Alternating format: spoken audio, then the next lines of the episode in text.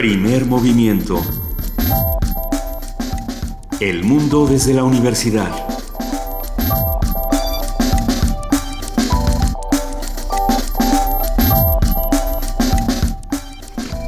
Muy buenos días, son las 7 de la mañana con dos minutos de este miércoles 27 de enero ya. ¿Cómo se pasa el tiempo? Y estamos aquí en Radio NAM arrancando primer movimiento. Querida Luisa Iglesias. Querido Benito Taibo, muy buenos días, muy buenos días a todos los que nos están escuchando aquí en el 96.1 de FM. Le damos la bienvenida, como siempre, a nuestra jefa de información, Juana Inés de ESA, que nos acompaña todo el tiempo. Ella siempre está aquí. ¿Cómo estás, Juana Inés? Muy bien, muchas gracias. Buen día a los dos. Buen día. muy buenos días, qué bueno. Ah, en un par de portales de noticias del estado de Veracruz eh, se está, está empezando a correr la idea de que han sido encontrados los cuerpos de los cinco jóvenes desaparecidos en Tierra Blanca. No está. No, se ha confirmado. No se ha confirmado nada, pero bueno, ya van, ya van más de tres portales que así lo mencionan. Esperemos que sea un borrego, como se llama en medios periodísticos, que sea un error, que sea, que no sea así, pero bueno. Eh, tenemos que contarlo. Y sin embargo, es lamentable lo que está ocurriendo en Veracruz día con día. Eh, se vuelve más peligroso, se vuelve más eh, dramático y creo que valdrá la pena que toquemos este asunto con más calma y, con un especialista que nos diga por qué Veracruz y por qué Duarte y por qué está ocurriendo todo como está ocurriendo. Y por qué de pronto se anuncia que el candidato a la, a la gubernatura va, por el PRI va a ser Yunes. Y por el PAN va a ser Yunes. Y por el PAN va a ser Yunes y... Y entonces eso, eso nos deja, no nos deja lugar a demasiada esperanza en cuanto a lo que va a suceder en Veracruz. Sí. Eh. Nos da esperanza la organización ciudadana y qué es lo que pueden hacer eh, a partir de la indignación, a partir del hartazgo. Si hay organización, siempre puede haber una esperanza ahí, a partir de la información, si es que podemos obtenerla. Por otro lado, ayer recuerdan que dijimos que la película Lucifer no iba a ser estrenada en la Cineteca, pues se ha hablado, ayer intentamos encontrar a Alejandro Pelayo, director eh, de la Cineteca, sin éxito, pero bueno, ya ah, bueno, si lo encontramos, solo no nos tomó la llamada. No estaba, tampoco, no, no creo que, haya sido, nos dijeron que no estaba. El, el tema es que eh, él dice que eh, está siendo calumniado, yo nunca dije, él nunca dijo la anterior palabras textuales. ¿Cómo no, voy a respetar al público de la Cineteca, donde hemos logrado una asistencia de 1.150.000 asistentes el año pasado? Lo que pasa es que programamos para todos los gustos. aduce un error de programación y Lucifer del cineasta belga Gus van der Berg será estrenada este próximo viernes. A mí me sorprendió mucho en esta noticia que de pronto se diera este giro de que la Cineteca no quería presentarla por la visita del Papa. Eh, esa fue, ese fue uno de los comentarios que más dio la vuelta por redes sociales y creo que no iba por ahí y también creo que vale muchísimo la pena analizar el discurso cuando uno está en una junta privada y cuando uno está dando una declaración. ¿no? cualquier comentario eh, suficientemente torturado y fuera de contexto puede decir lo que uno quiera. Y, y, no se defiende a nadie en este espacio, o nada se cuentan todas las versiones y bueno, ahora sí que habrá que ver Lucifer a ver si es buena o es mala y creo que eso o, si nos gusta o no nos gusta creo que eso es lo más justo es, ese es el único tema que en este contexto no importa si es buena o mala o si te gusta o no te gusta sino el, derecho a verla. Vamos a verla todos a prueba pero bueno hoy es miércoles de héroes y villanos y hablaremos sobre la memoria. Ah, tendremos una conversación con Gastón García Marinosi y que nos trae él es escritor y periodista y nos trae su nuevo libro de Tusquets llamado Viaje al fin de la memoria. Ya hablaremos largo y tendido con él. Lo va a presentar el día de hoy en ah, el sótano de Miguel Ángel de Quevedo. Lo va a presentar a las siete y media de la noche y creo que esta conversación va a ser eh, muy disfrutable. De hecho, si ustedes eh, sabemos que no pueden eh, vernos, pero pueden hacer un ejercicio de imaginación y sabrán que Gastón está entrando por, por, la puerta de, de nuestra cabina, pero todavía no, no vamos a arrancar con eso porque vamos a platicar también con Angélica titular de la Dirección de Danza de la UNAM, va a hablar sobre Henry Torres, director artístico de la compañía Lux Boreal Contemporánea. En la colaboración de la Dirección General de Artes Visuales y del, y del Museo Universitario de Arte Contemporáneo, el MAC, Paula Santos Coy, directora del Museo Experimental El Eco, se pregunta, ¿y si pudiera volar qué tan alto llegaría. Es, suena, suena muy bien. Y Caro, y Caro diría que hasta el sol, pero... Eh, así le fue pero así le fue.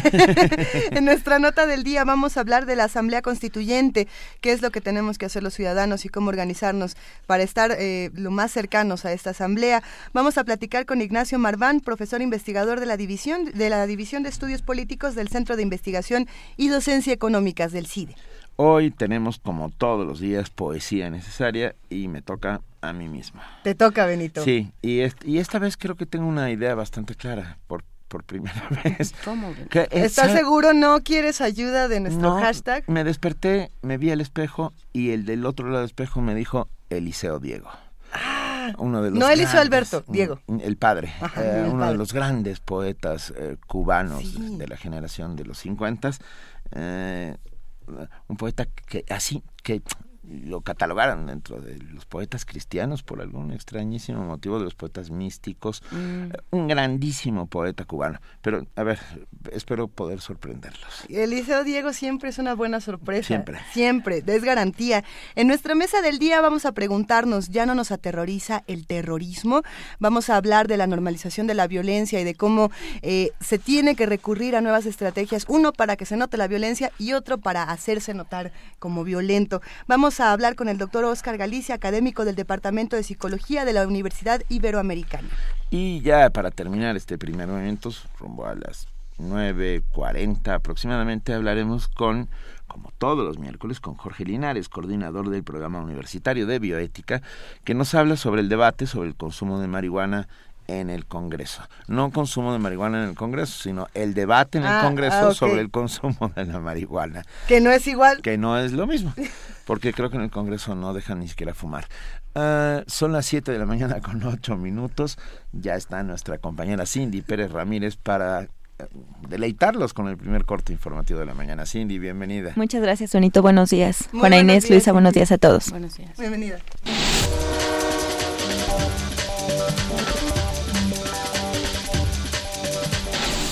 El gobierno federal inauguró este martes en Cancún el primer foro del debate nacional sobre el uso de la marihuana.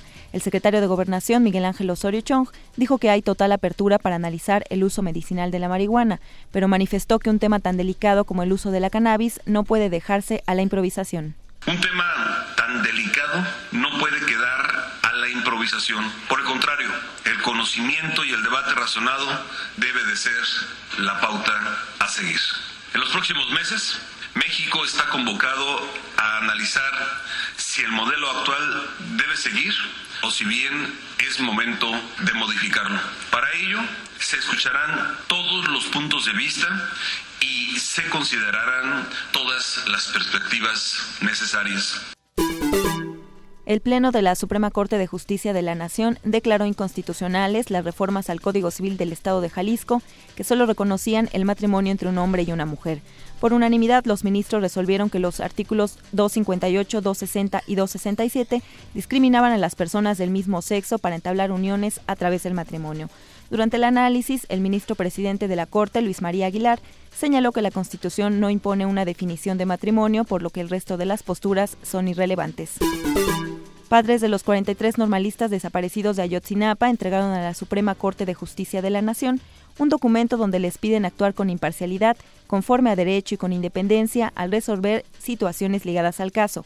Durante un mitin que realizaron para dar a conocer el documento, los familiares de los jóvenes dijeron tener conocimiento de que el Poder Judicial de la Federación ha dejado en libertad y absuelto a detenidos implicados en la desaparición de los normalistas. La organización civil Foro Oaxaqueño de la Niñez del Sur de México acusó a la Iglesia mexicana de proteger a un sacerdote que pudo haber abusado de un centenar de menores y que se encuentra en prisión por el delito de corrupción de menores. En rueda de prensa, el representante de la ONG, Alejandro de Jesús, indicó que al cura Gerardo Silvestre Hernández se le imputan más de 100 víctimas de abuso sexual en los años en que ejerció sus funciones en la Sierra de Oaxaca. Asimismo, denunció que el arzobispo de Antequera, Oaxaca, José Luis Chávez Botello, encubrió los casos ocurridos en siete comunidades indígenas. El sacerdote Silvestre Hernández fue acusado por la Fiscalía Oaxaqueña de corrupción de menores contra dos niños de la comunidad de Villa Alta en el 2013. Actualmente espera juicio y sentencia.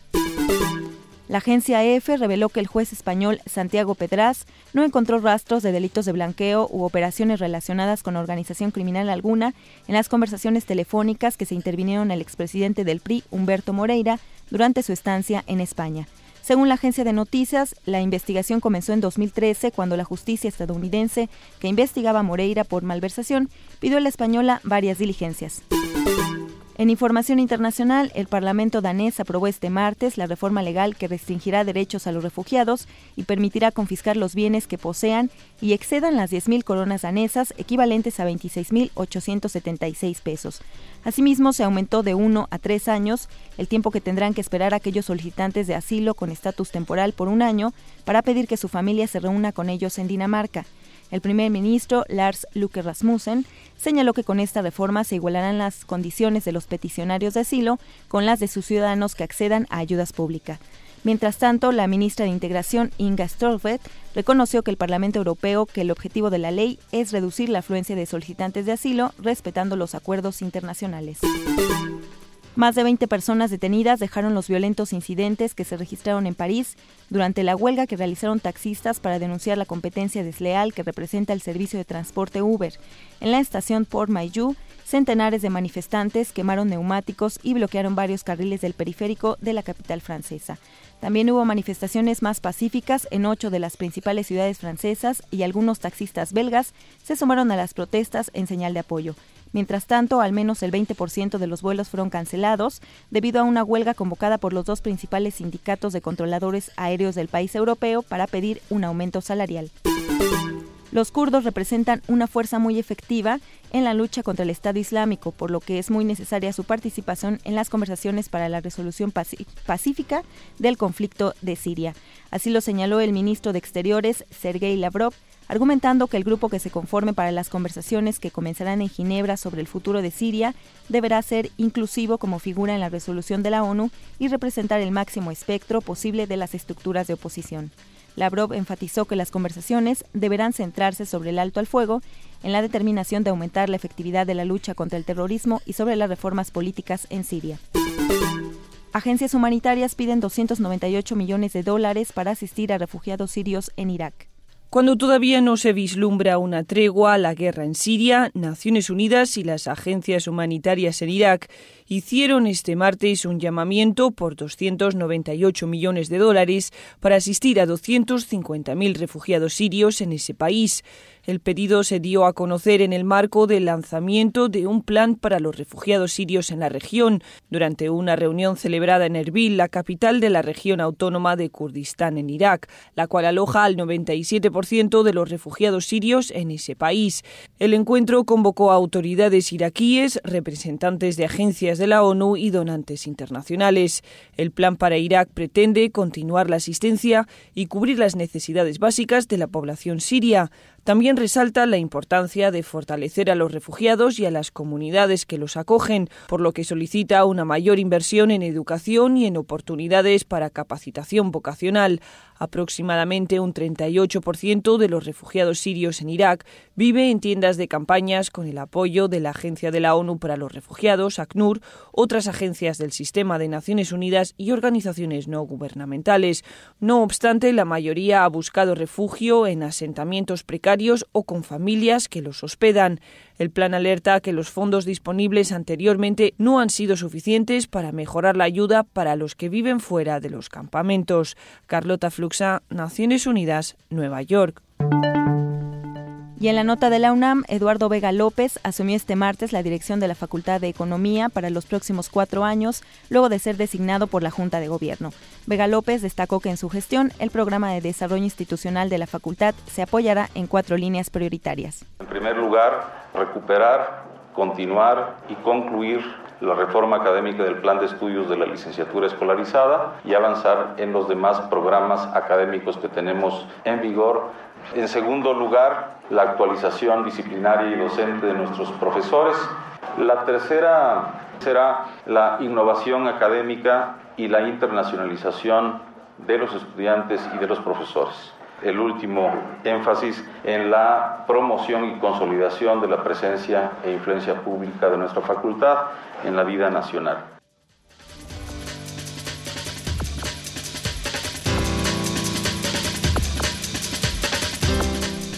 Muchísimas gracias a nuestra compañera y amiga Cindy Pérez Ramírez por este corte informativo de las 7 de la mañana. Cindy, que tengas un gran día y nos escuchamos a lo largo de la transmisión. Así es, aquí estaremos. Muchas gracias Luisa, Juana, Inés, Benito, que tengan buen día. Gracias Cindy, hasta luego.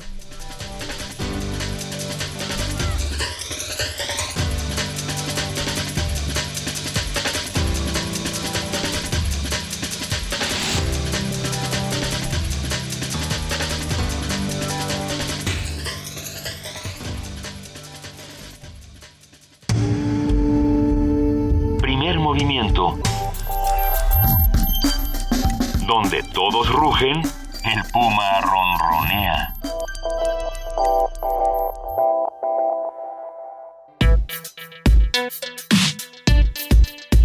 Miércoles de Héroes y Villanos. En Viaje al fin de la memoria, el autor Gastón García Marisoni crea... perdón, Marinosi crea un mundo de ficción a partir de los atentados del 11 de septiembre de 2001 que ocurrieron en Estados Unidos. Su personaje, Mario Palermo, Palmero, perdón, y dos fotógrafos de guerra son enviados la ciudad desde la Ciudad de México a Nueva York a cubrir los ataques de las Torres Gemelas pero debido a que los vuelos fueron interrumpidos, los periodistas emprenden el viaje en un automóvil. Sin soltar el volante durante tres días, el reportero Mario Palmero reflexiona sobre las historias que conmocionan a la sociedad y que han dejado huella en su propia vida. El autor la ha descrito como una novela de carretera o una road movie ah, en la que a través de la cual se intenta plantear el derecho a olvidar para poder superar el sufrimiento causado por los traumas. Hoy vamos a platicar sobre Viaje al fin de la memoria de Gastón García y sobre lo que plantea acerca del recuerdo y el olvido, la patria, la lealtad y la misión del periodismo. Ah, Gastón García es periodista y escritor y se encuentra con nosotros aquí en la cabina. Bienvenidos, un verdadero placer. Está editada por Tusquets, hay que decirlo. Muchas gracias por estar con nosotros, Gastón García Marinosi. Hola, muy buenos días, ¿cómo están? Estamos muy bien. Muy contentos de que estés aquí en la cabina tan temprano con nosotros, porque eh, no solamente estamos hablando de esta novela para recorrer la memoria y el periodismo, sino que también vamos a celebrar la presentación dentro de unas horas en el sótano de Miguel Ángel de Quevedo. Ya platicaremos de eso. Eh, arranquemos quizá preguntándonos cómo se juntan la memoria, el periodismo y la patria en una novela como esta. Eh, ok, bueno. fácil la pregunta. Fácil la pregunta, sí, sí, sí. Por suerte ya los conozco un poco y, estudié toda la noche. No, no es verdad. Eh, aquí la, la, historia, como contaron, es la de un joven periodista argenmex, un mexicano eh, que nació en Argentina y vino durante la dictadura y eh, él trabaja en un canal de televisión, lo mandan a cubrir la caída de las Torres Gemelas, un poco por castigo. Entonces, como no hay aviones esos días, ese día en particular, tiene que irse en coche. Son sus tres días de viaje desde el DF hasta, hasta Nueva York. ¿no? Ahí lo acompañan algunos personajes más. Eh, pero la cuestión es que mientras él hace este viaje terrenal en coche por la carretera, eh, también comienza a hacer eh, muy a su pesar, un viaje introspectivo a su infancia y a su propia vida, ¿no? Entonces cuando empieza a preguntarse eh, de dónde viene, quién es, eh, todo este tipo de preguntas que en algún momento de la vida nos, nos ataca y no siempre hay, hay respuestas, ¿no? Entonces él empieza a preguntarse de dónde viene, a recordar un poco su pasado en Argentina, él, él se exilia con su familia muy chiquito, tenía tres o cuatro años y viene a, México que, les abre las puertas, ¿no? Pero él nunca se había cuestionado eso.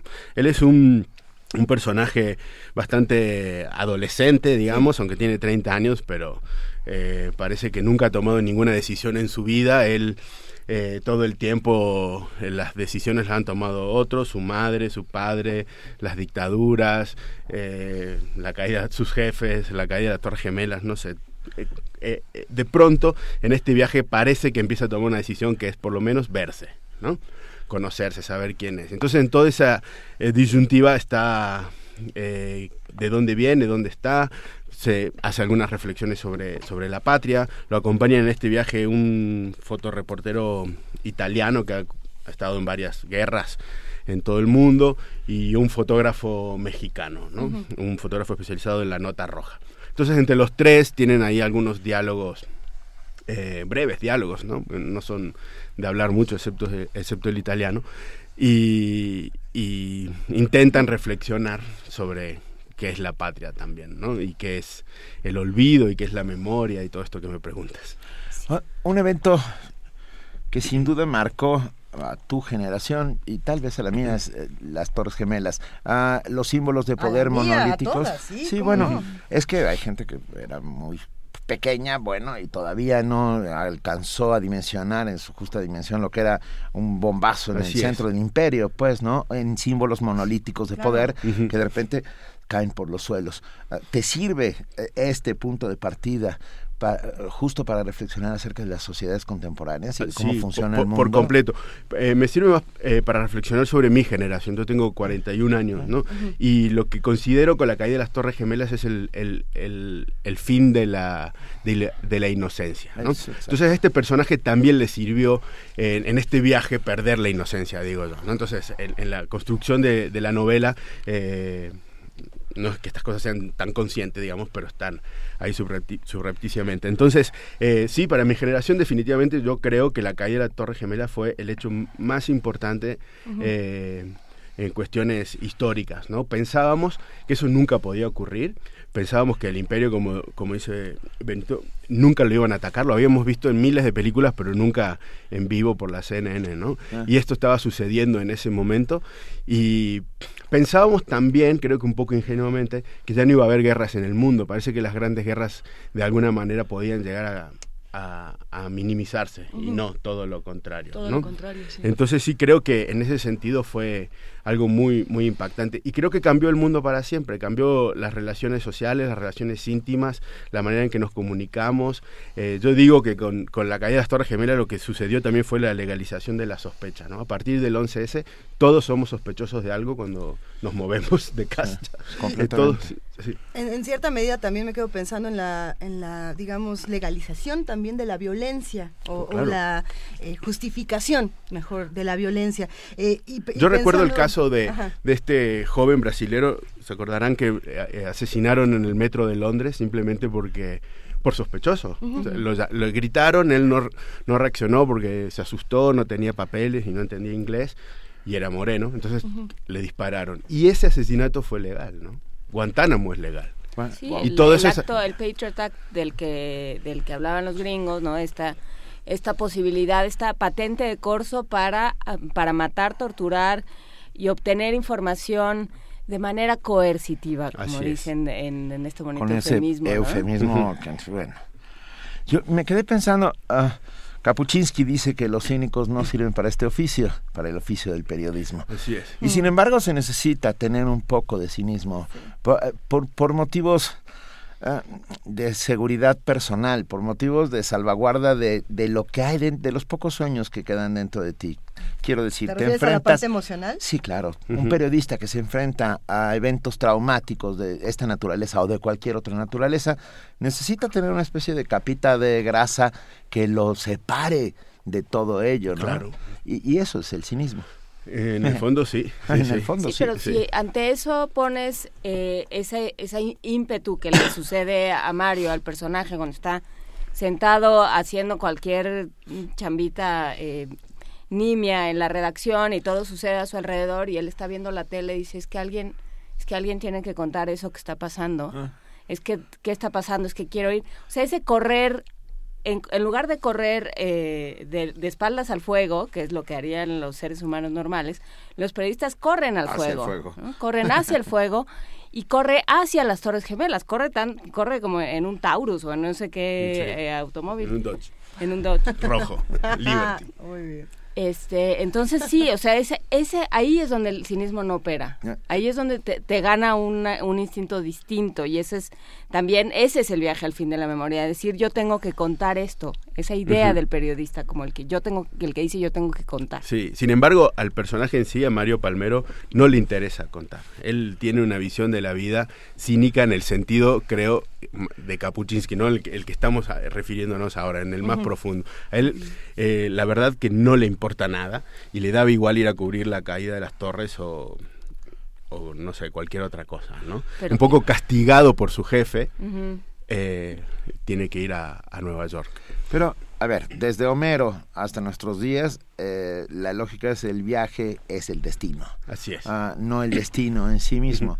Ah, esto te da la oportunidad para toda la reflexión, o sea, el viaje, el canto de las sirenas, el encuentro con el cíclope, todo lo que sucede. Ah, todo está ahí. Estás diciendo que la Ilíada y la Odisea son una road book. Por supuesto, la primera, por, la primera de todas. Claro que son una road book, por supuesto. Y el Quijote, todos son una. Porque además te da la oportunidad de tener a tus personajes encapsulados en un lugar. Claro, y entonces te da chance Están de ahí en una latita roja, en el Dodge rojo, que funciona como latita y ahí los tienes todo el tiempo. Y no tienes que estar explicando qué hacen, a dónde van, si se paran por un café, no, no, nada de eso pasa. Gastón, platicábamos también de la reflexión que hay alrededor de la patria. Y me, eh, aquí estaba recuperando como los elementos violentos que, llevan a este personaje a hacer ese descubrimiento. Y tenías eh, dictaduras, el evento de las torres, eh, la relación con los padres, que es muy violenta, o sea, siempre es muy violenta la relación que tenemos con nuestros padres. De eso viven los psicoanalistas. los medios de comunicación, como puede ser la televisión y la nota roja. Y desde, desde todos estos puntos, ¿cómo se lee la patria cuando vas viajando en un coche con tres personas, con dos personas? Personas más solito? ¿Cómo, se interpreta la patria partiendo de la violencia como este detonador de la memoria? Así es. Eh, yo, creo que la lectura que hace de la patria es justamente a través de la memoria, ¿no? Y su debate es qué es la patria, qué recordamos de la patria y qué es esa, esa memoria, ¿no? Entonces aquí... Eh, eh, pienso yo en, Borges, ¿no? que también tiene, la memoria es uno de sus, de sus temas principales, eh, pero él, él ve a la, a la, memoria como algo imposible, como algo nefasto. Recordemos a, Funes que no puede olvidar absolutamente nada.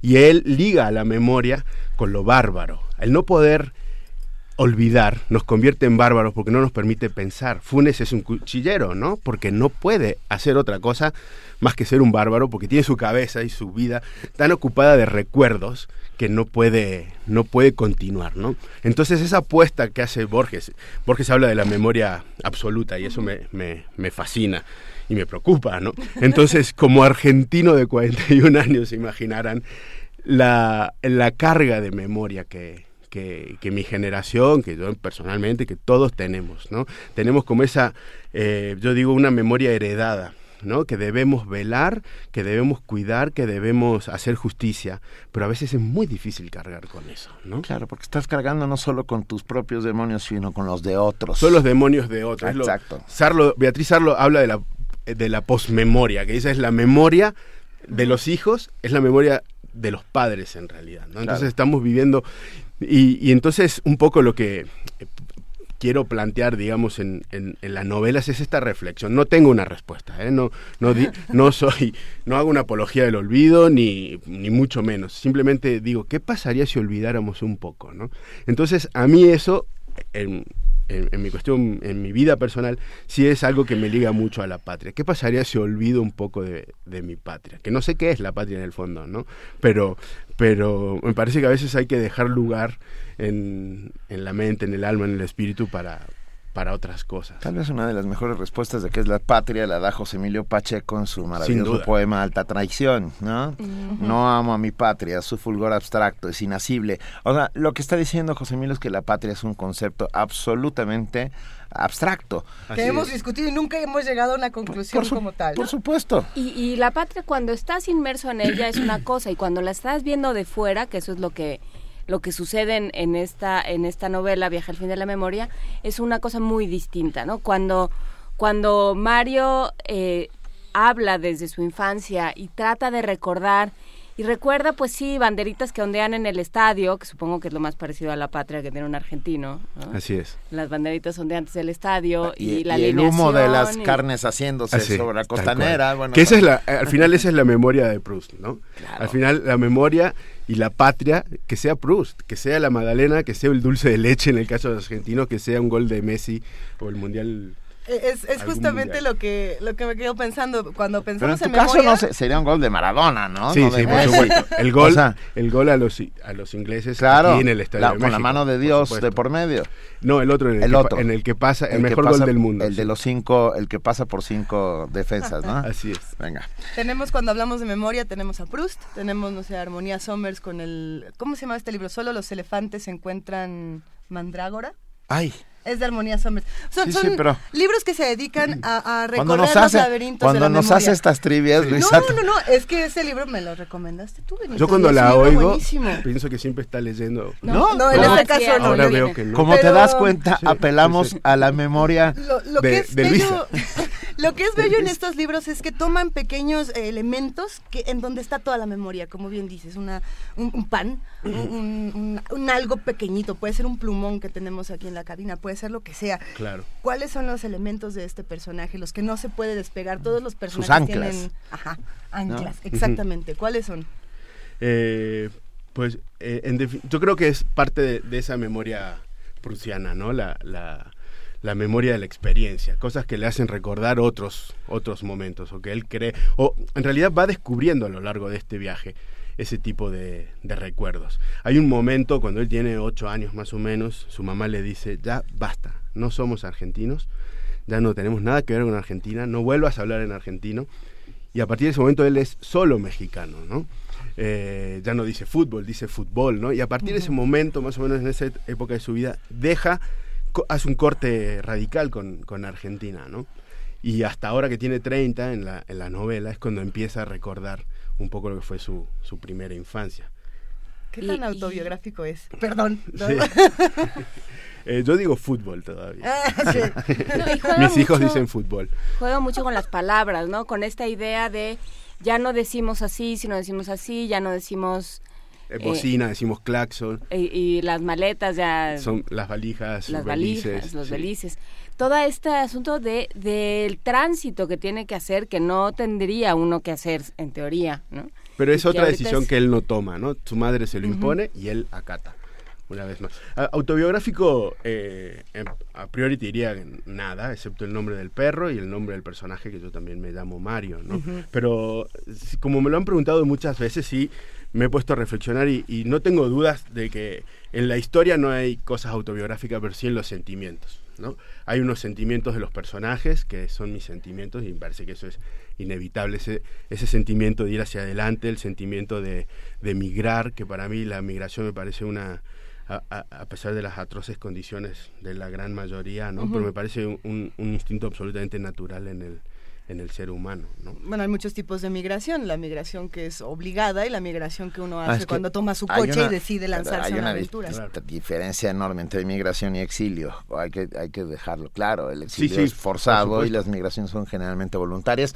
Voluntarias en el sentido de que buscas una vida distinta, pues, ¿no? O sea, tú decides por ti mismo las migraciones económicas en México signaron un montón de lo que es nuestro país, pero sobre todo los exilios lo signaron mucho más. Y, además hay que... Y hoy los refugiados. Y hoy los refugiados, por supuesto. Ah, tenemos en las manos Viaje al fin de la memoria de Gastón García Marinosi, que se presenta hoy a las 7 y media, y media en, el, sótano de Miguel Ángel de Quevedo. ¿Y quiénes presentan? Luis Muñoz Oliveira, Diego Fonseca y Martín Solares. Ah, va a estar bueno, puros, el club de Toby. El club de Toby, Puros buenos. Bueno, ¿cuál? disculpas. ¿No? Faltamos a la, a la cuota. No, allá ustedes. va, a ser, una gran presentación, ahí estaremos. Va a estar maravilloso. A ver, hay el personaje del mexicano, que, cuyo nombre se me olvida, el que es fotógrafo, Beto, claro, se llama Beto. Eh, es este personaje que es como más terrenal y que dice, sí, ustedes lo que quieran, pero yo tengo una hija a la que le tengo que mandar dinero y, ustedes y su, sus eh, demonios personales y no, no, a mí yo tengo demonios que tienen pistola y tengo una responsabilidad que es mi hija. Esa, esa visión que tienes tú de los mexicanos, o sea, ese sería el personaje más excéntrico, digamos, más, dentro del exótico dentro del grupo y dentro de la novela, porque es el que eh, de alguna manera no eres tú, es el que no es refugiado. Digamos, él está en otro lado, pero él sigue siendo mexicano, completamente mexicano. ¿Cómo ves a los mexicanos? Podemos platicar del refresco en bolsa, por ejemplo, que es una de tus demonios en la vida. Que, también hay en la India, ¿eh? Sí, lo vi el otro día porque dice que es solo en México. Para mí fue un shock. Lo vi. Primera vez. Para mí también fue un shock. ¿Qué pasó? Y aquí, de aquí soy. la primera vez que vi el, jugo en bolsa no podía entenderlo, pero ya me lo explicaron muchas veces. Es la broma de mis amigos. Creo que una columna en Reforma habló de, de, de esa El refresco en bolsa era tu columna, Juan Pero el, el, caso es, ¿cómo es esta visión? Cuando te planteaste, bueno, y tiene que haber un mexicano, ¿cómo, cómo construiste a Beto? Sí, pero ahí en la construcción no, no solo es mexicano, eh, hay una condición que me parecía más más fuerte en, el, en, en, la construcción del grupo, que es que era más grande que los demás. Beto no solo es mexicano, sino que tiene cincuenta y pico de años, lo cual lo aleja generacionalmente de los demás. ¿no? Entonces sí es un hombre mucho más tranquilo, más clavado en, en, la tierra, como dice, su, sus necesidades son muy terrenales y, y, y, muy necesarias y muy justas, ¿no? Entonces no está en el delirio mental de los, de los demás, ¿no? Entonces él eh, es una persona que también ha visto, ha visto demasiadas cosas eh, el italiano también, pero el, el, mexicano mucho más. Y en el fondo, digamos, si reducimos a esto a una parábola casi infantil, eh, lo que, a los que acompañan a Mario Palmero son el diablito y el angelito, ¿no? Y a Beto le toca justo el papel de, del angelito, el que, el que, como en las caricaturas, ¿no? Que se nos ponen así, eh, es un poco el que le va señalando una especie de camino a, a Mario mucho más, más firme y, y, más humano, ¿no? Eh, Beto, a diferencia del italiano, eh, ante un hecho violento que debe cubrir, no duda en dejar la cámara y ayudar a la víctima, ¿no? El italiano no. En una guerra asesinan a su compañero y él lo sigue filmando, ¿no? son dos tipos de, periodistas con el cinismo que hablábamos al principio de la, de la, charla. Pero ¿cuántos debates no hemos tenido en este programa, por ejemplo, y en muchos otros, eh, precisamente de la labor periodística cuando están en este tipo de situaciones críticas, ¿no? La fotografía del niño sirio, que el debate era, a ver, ¿Quién, toma la foto? ¿Por qué la toman? ¿Por qué no ayudan? Y, así hay muchas, ¿no? Sí. Es que no, bueno, eh, es el dilema, sí. un periodista se desprende de sus sentimientos y de su cuerpo para, para contarle al mundo y para luego retomar los sentimientos y poder verlo en perspectiva. El capítulo 17, justamente lo mencionabas, es muy cortitito, si no te importa lo leo. Sí. O, o lo lees tú. No, tú, tú. Venga. En 1980 yo tenía nueve años. Mi papá había desaparecido de nuestras vidas, mi mamá ya era una más entre las funcionarias públicas en México. Yo iba creciendo más o menos normal, como cualquier argenmex. Pero un día mi madre me dijo que basta, que ya había sido suficiente, que a partir de ese momento éramos mexicanos, solo mexicanos, que me olvidara de todo lo argentino. Y yo le hice caso. Estábamos en el mercado. Me compró un jugo de naranja. Me lo tomé en su bolsa y nunca, nunca más volvimos a hablar del tema. Ah, creo que ahí está eh, en gran medida condensado en esta bolsa de jugo de naranja todos estos pensamientos, sentimientos, todo lo prustiano de lo, de lo que hablas y toda la road movie condensada, ¿no? Toda la, la, carretera. Estos tres ¿Se hacen tres días a Nueva York? E, esa fue una de mis tres primeras días y preguntas. Medio. sí, sí, casi sin parar. ¿Sí? Y, y sí, sí, sí, se hace. Y, la escritura de la novela creo que fue un poco tan parecida, ¿no? Fue este como un poco frenética. ¿no? sí. no si tres días, pero fue muy, rápida. Fue, Ni Balzac, eh, solo somos, solo Stevenson logra eso. Y con un, con una, tonel, de brandy. no, sí llevó varios años, por supuesto. Eh, la comencé eh, y sí fueron varios años en el que estuvo ahí macerando, digamos y luego sí fue como una dedicación godinesca de a la escritura así de godinesca sí levantarme sentarme excepto comer en, un topper estás en un territorio de, de, seres humanos de funcionarios públicos ¿eh? vale me parece muy bien.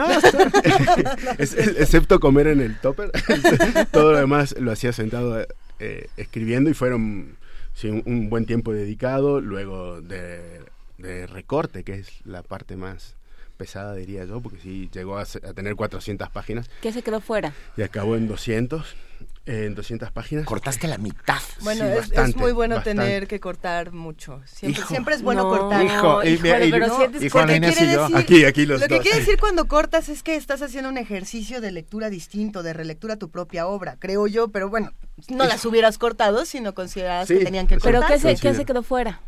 Eh, no, se quedó retórica fuera, nada de la historia, diría yo, sino eh, barroquismo, prosa inmortal, diría. La, prosa inmortal, exactamente. Sí, la prosa inmortal. Esos momentos en los que uno dice es que la gente tiene que saber esto. después... seguro no se han dado cuenta, se los voy a comentar. Además, si Borges usó este este verbo, porque yo no, verdad? Y luego lo lees y dices, qué horror. Un, día deberíamos platicar, Gastón, de los borradores, de, todas las cosas que se quedan, traerlas a la mesa y estar releyendo esos borradores que quedaron ahí. Hay cosas interesantísimas también. Principios de novela, que, no pasaron de la página 8. Yo tengo una que tiene más primeros capítulos que el Nuevo Testamento. que nomás no paso del primer capítulo, pero cada vez escribo uno nuevo. ¿Estás escribiendo Gastón García Marinosi? ¿La, la otra? Sí, sí, por supuesto. Ya está la que sigue. Ya. Ya está la... Y... ahí vamos. Y, este, te, separaste absolutamente de esta. sí, sí, sí, Ya es un viaje al fin del olvido. Esta No, no se puede olvidar, pero... Mira, todos los amigos que hacen comunidad constantemente en primer movimiento nos hablan, nos dicen cosas, nos dicen cosas como esta, que nos... Alguien que se llama Moda Culta, que nos llamó por teléfono y nos dice sobre la sospecha. Antes hubo una película muy importante llamada Todos estamos bajo libertad condicional en los años 70. El director es Manlio Scarpelli. Moda Culta hace mucho que no nos escribía, ah, pero escribe, digo, habla con frecuencia más bien. Ah, pues muchas gracias, Moda Culta. y, eso, en parte, eh, creo que tiene razón. O sea, la referencia a todos estamos en libertad condicional es, sin duda, sí. es sin lugar a dudas. Vivimos tiempos oscuros y banales simultáneamente, con lo cual, o sea, suceden descabezamientos y Kim Kardashian y todo esto pasa al mismo tiempo. Y Donald Trump diciendo, yo podría matar a alguien en la Quinta Avenida y de todas maneras no dejaría de, la gente no dejaría de seguirme, porque así son mis seguidores. Y perdóname, la nueva, nueva, nueva de hoy en la mañana es que Joe Arpaio, el chef, el, sheriff de Maricopa, este fascista redomado, un salvaje, dice que él podría ser vicepresidente de los Estados Unidos. Creo, ¿no podríamos irnos hacia el sur? Quiero decir, muy hacia el sur, poner algo en medio entre ellos y nosotros. No. No. Ok. Pues teníamos el desierto, pero, me, quedo pensando, y quizás para ir cerrando ya esta conversación, eh, en cómo se interpretan todos estos eventos desde las edades y las distintas generaciones, porque una palabra que salió mucho en esta conversación fue generación. Eh, en mi generación se vivió así, en mi generación las Torres Gemelas significan esto, en mi generación, eh, no sé, lo que pasa con Donald Trump se vive de esta manera. ¿Es una novela generacional? Eh, la edad es fundamental. Por ejemplo, decías, es que el personaje Beto es mayor, entonces se separa de generación y significa esto otra cosa. O sea, ¿Para ti las generaciones son muy importantes dentro de esta novela? Sí, sí, sí. Eh, aunque no lo escribí con esa intención, ¿no? Pero eh, en el fondo un poco hay un reclamo a mi generación anterior, a la de mis padres, de decirle por qué nos cargan con tanta memoria. ¿Por qué nos dejan con este paquete y se van? Así es. Eh, entonces, ¿qué hacemos nosotros con, con ese paquete? ¿no? ¿Y qué hacemos con el paquete? No tengo la menor idea. Eh, sin duda, eh, respetarlo, sin duda honrarlo, agradecerlo, pero no sé qué hacer con el paquete de memoria que nos dejan nuestros antepasados, nuestros abuelos con sus guerras mundiales, nuestros padres con las dictaduras, eh, hablando de temas. Y, y, nosotros heredamos todo eso y no sabemos qué hacer, sin duda por, lo pronto ni perdón ni olvido. Yo creo que eso, eso, eso es la parte esencial para poder seguir transitando y justicia, que va porque sin justicia es imposible olvidar. Por supuesto. No o sea no es un olvido de, lo dejamos pasar. Aquí hay casos hay muchos casos en el que no hay justicia entonces ante eso no hay manera de seguir adelante pero hay que buscarle la manera digamos. Sin eh, sin, sin lugar a dudas estamos completamente de acuerdo Hoy, siete y media de la tarde, en el sótano de Miguel Ángel de Quevedo, estará Gastón García Marinosi presentando Viaje al fin de la memoria, editado por Tusquets, con buenos, buenos amigos. Es que además, perdón, eso es importante, porque luego uno invita a, lo he visto más de una vez. Personajes interesantes. A personajes interesantes y acaba siendo eso un verdadero batiburrillo. Yo he visto eh, presentaciones de libros donde el presentador habla mal del libro que están presentando. Yo también. Es muy doloroso. Y me he salido, eh, avergonzadísimo. Entonces yo eh, busqué a mis amigos, talentosos todos, pero más amigos y queridos Bueno, por supuesto, para eso sirven los amigos. Para eso los amigos se conocen en la cárcel, en los hospitales y en las presentaciones de libros. Eso lo tiene uno clarísimo. y mañana la tuya. Por eso nos encontramos hoy a las siete y media de la noche en el sótano de Miguel Ángel de Quevedo. Y mañana vamos a platicar después de la presentación de mañana de Benito Taibo, lo iremos contando, pero queremos agradecerte muchísimo, Gastón García Marinosi, porque esta conversación ha sido deliciosa. Muchas, gracias. Estamos muy, muy contentos. Estoy muy contento de estar aquí. De generación a generación te damos un enorme abrazo. Uh, y Todos a leer Viaje al fin de la memoria. Todo el éxito posible para Viaje al fin de la memoria, editada por Tusquets. Usted lo encuentra en su librería de confianza. Muchas gracias, Gastón. A ustedes. Primer movimiento. La vida en otro sentido.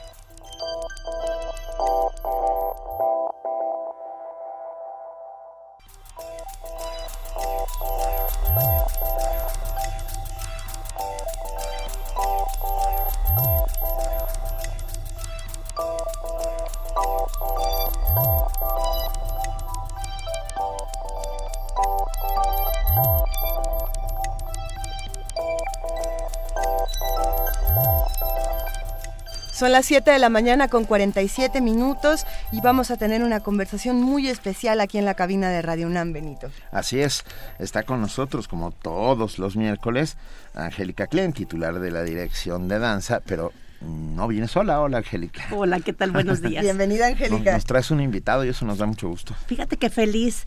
Eh, tenemos la, la oportunidad de tener a Henry Torres dando un curso en la Dirección de Danza de la UNAM y hace algunos meses, en un programa que yo hablé de, descentralización, hablé de algunas compañías que han hecho un trabajo muy sólido en, el país.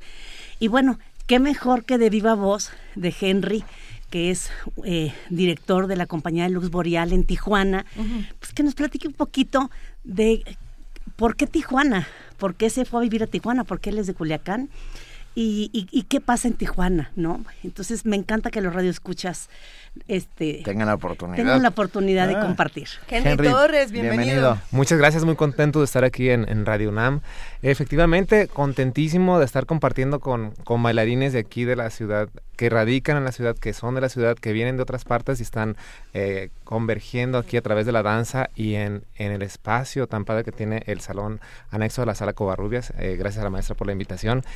Y, estaba comentando hace rato precisamente con alguien sobre el, por qué Tijuana, por qué Lux Boreal, una compañía de danza contemporánea, se ubica en, en un lugar tan, tan extremo de la República, ¿no? Cada vez que agarro la avión me doy cuenta de que sí está, que México es muy grande y muy diverso y, y, esos viajes así a, a, la frontera sí, sí lo hacen pensar a uno. Vivir en, en Tijuana en estos momentos es enfrentarte a una diversidad cultural y a una efervescencia que se ha manifestado muy intensamente en los últimos 20 años, gracias a las artes visuales, la música, eh, nuevas generaciones de artistas, y siento que eso tiene que ver con un flujo constante que sucede en la frontera, un lugar donde es como un embudo donde llega toda la gente de México, Sudamérica, y hay un intercambio este, con, el, con el sur de Estados Unidos que se potencializa al resto del mundo. Y esta, esta influencia, este defender tus ideas, tu cultura a través del arte, pues nos, nos motiva a seguir creando y, a, y es una gran ventana para nosotros. ¿Por qué sucede esto en Tijuana? Eh, pues no sé, esta cuestión de, las culturas que se enfrentan motiva a, generar propuesta. Para nosotros en un principio fue radical el hecho de que, de, que fuera un punto estratégico, porque sentimos que, la ciudad de Tijuana está muy conectada no solo con el resto de la República, sino con, el, con otras ciudades del mundo por, por, el, por el punto eh, eh, geográfico que, representa. Entonces, bueno, la compañía tiene ahorita 13 años desarrollándose. Ah, no somos los únicos que estamos haciendo actividad en el resto del país, fuera de lo que es el, centro. Eh, nos damos cuenta que está avanzando desde Mérida, desde Monterrey, Guadalajara, eh, otras áreas de, del centro norte. Y vivir en Tijuana nos ha, ha hecho como cómplices de esta, de esta fuerte detonación de la danza en, el, en toda la zona nacional de, nuestro país. Tijuana sin duda es frontera, ah, pero también es trinchera, es el lugar de la resistencia. Yo ah, digo que es el lugar donde comienza la patria y donde resiste la patria. Ahí, de ahí para acá es donde descubres lo mexicano. Y esta nueva forma de ser mexicano a partir de lo tijuanense es una manera maravillosa de ver al mundo. Lux Boreal eh, tiene su sede en Tijuana y ¿dónde se presenta? Pues mira, Lux Boreal, me, preguntan eso mucho, ¿cuándo hay función en Tijuana? Y la verdad, este, son contadas, o sea, en, el tenemos alrededor de una, por lo menos una función en el mes, eh, que es en el Centro Cultural de Tijuana, en Casa de la Cultura de Tijuana, en el Centro Estatal de las Artes, pero bailamos mucho fuera de la ciudad, o sea, Se la viven viajando. Entonces estamos, pues, representación en, en, en, el resto de la República, ya sea a través de la red de, festivales o a través de, de relaciones directas con, con instituciones culturales o, o de la iniciativa privada, pues desde Mérida, Guadalajara, Monterrey, San Luis Potosí, México.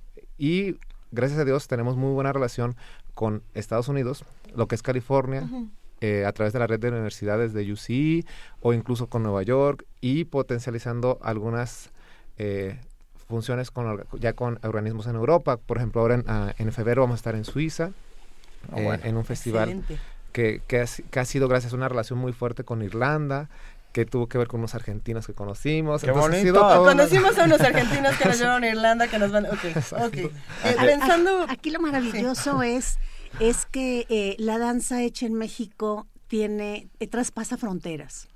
Y bueno, la ubicación precisamente de Luz Boreal le ha permitido eh, que se lleve la danza a otros países y que México eh, pues empiece a ser un foco de atención en el desarrollo de la danza.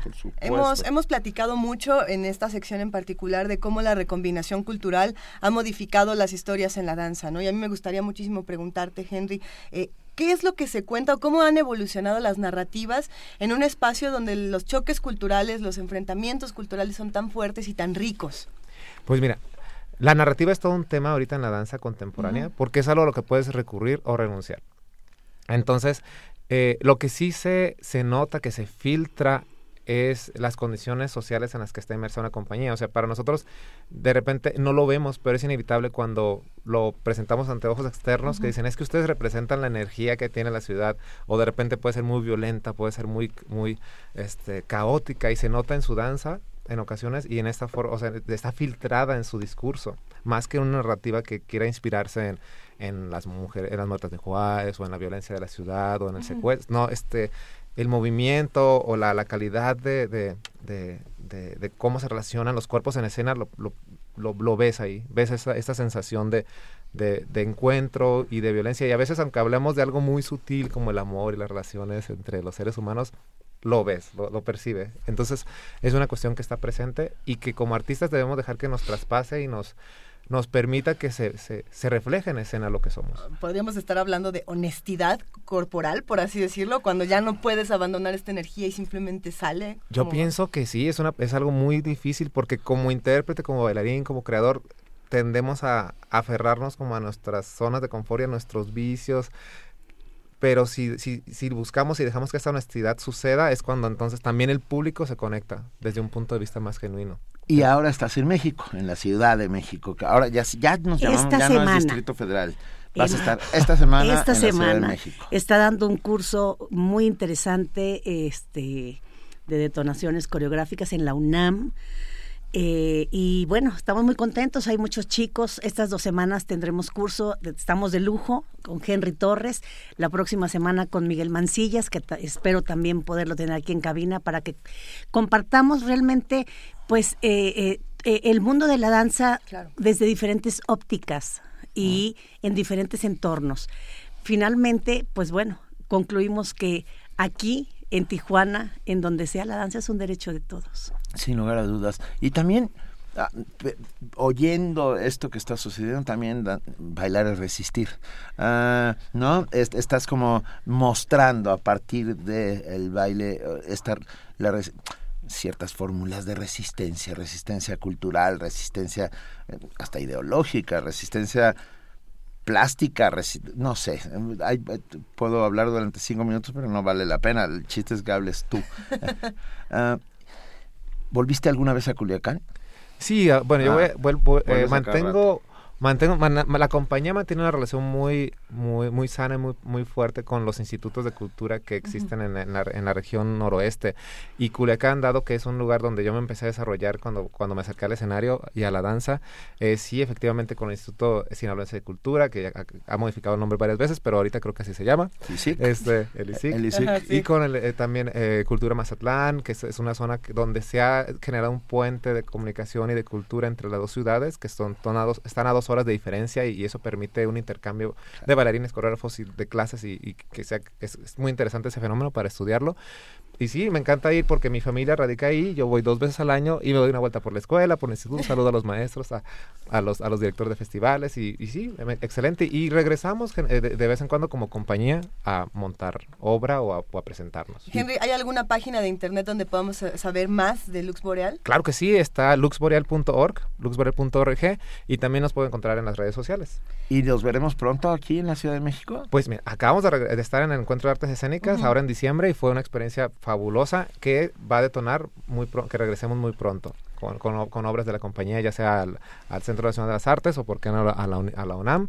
Y estamos muy pendientes para poder traer el trabajo que estamos haciendo en el norte para acá. Pues queremos agradecerte por estar aquí con nosotros, por darte el tiempo de platicar y, sobre todo eh, por proporcionar conocimiento en los talleres, que yo creo que eso es una de las cosas más disfrutables, que la experiencia no solamente se quede en yo lo vi, yo estuve en este intercambio, sino también aprendí de esta experiencia, ¿no? Y también gracias a la UNAM, gracias Angélica por esta oportunidad.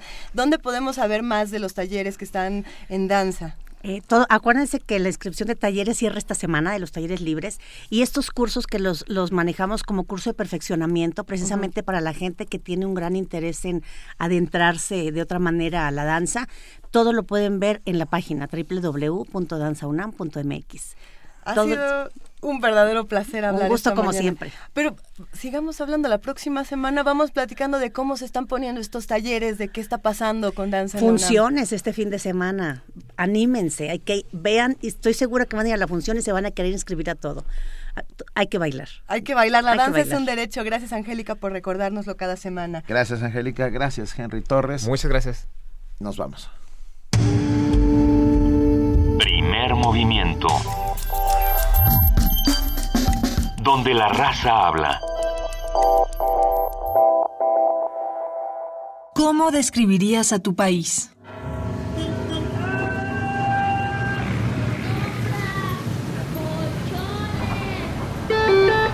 Permita al nuevo cierre de puertas.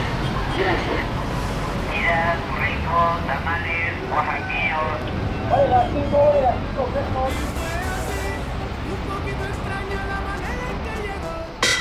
el Instituto de Investigaciones Jurídicas presenta la colección de libros Los mexicanos vistos por sí mismos, los grandes temas nacionales.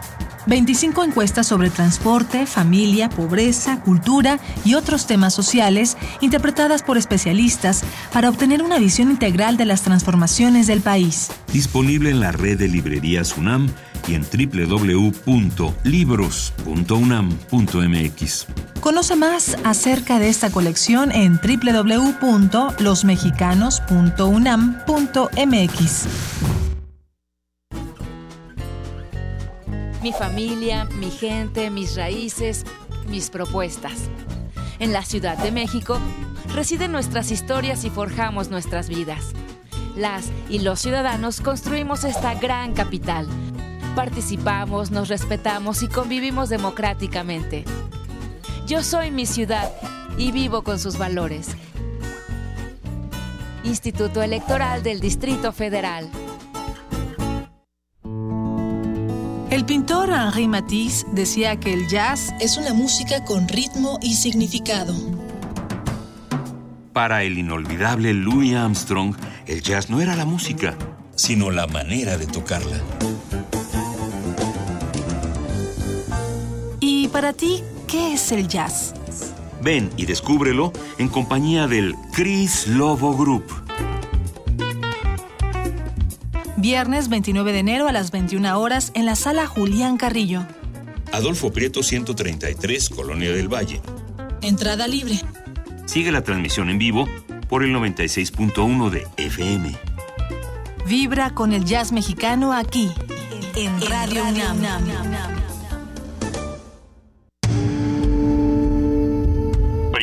movimiento.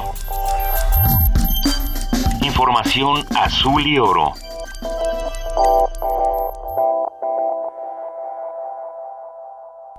A las 8 de la mañana en punto nos vamos a nuestro siguiente corte informativo, el de las 8 de la mañana, y le damos de nuevo la bienvenida a nuestra compañera y amiga Cindy Pérez Ramírez. Buenos días de nuevo, Cindy, bienvenida. Muy buenos días, muchas gracias Luisa, Juan Inés. Buenos días a todos. Buen día.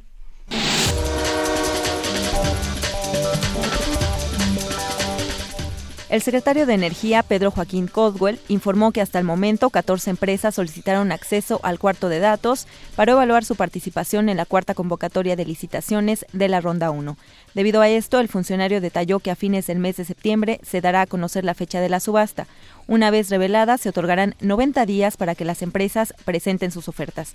Asimismo, Caldwell adelantó que en algún momento del año se podría lanzar la quinta convocatoria de licitaciones de la Ronda 1 de Campos Enanos, donde ya hay infraestructura y solamente hay que explotar la materia prima. La depreciación del peso responde a factores externos, afirmó Agustín Carstens, titular del Banco de México.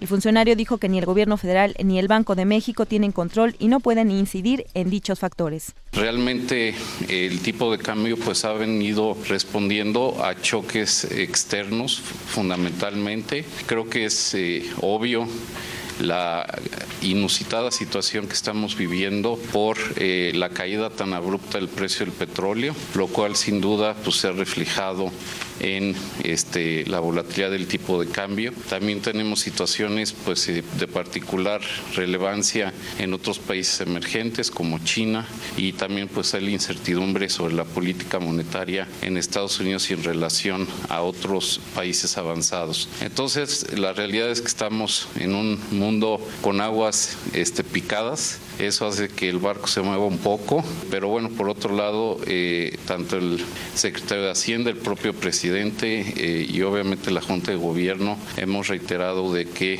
pues tenemos una este, economía con fundamentos sanos, el Consejo de la Judicatura Federal dio a conocer que el 11 de febrero se realizará la subasta de los bienes inmuebles de la empresa en quiebra mexicana de aviación.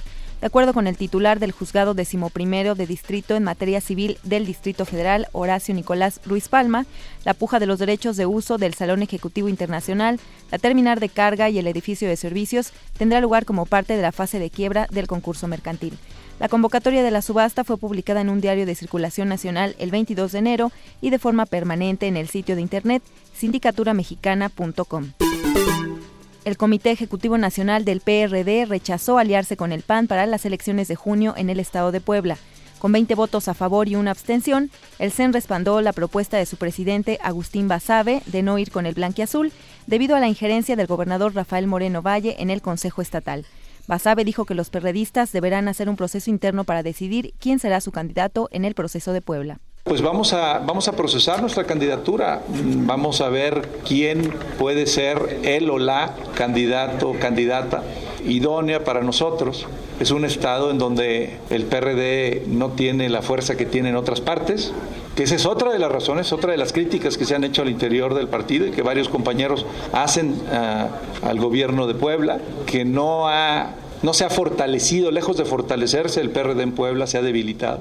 Entonces tendremos que analizar las opciones que tenemos y eh, decidir por eh, la mejor persona para representar. Cabe señalar que los perredistas aún tienen previsto analizar posibles acuerdos con el PAN en los estados de Quintana Roo y Sinaloa. En información internacional, 220.000 soldados de las Fuerzas Armadas brasileñas serán movilizados para trabajar en la erradicación de los focos de proliferación del mosquito Aedes aegypti, transmisor del virus Zika.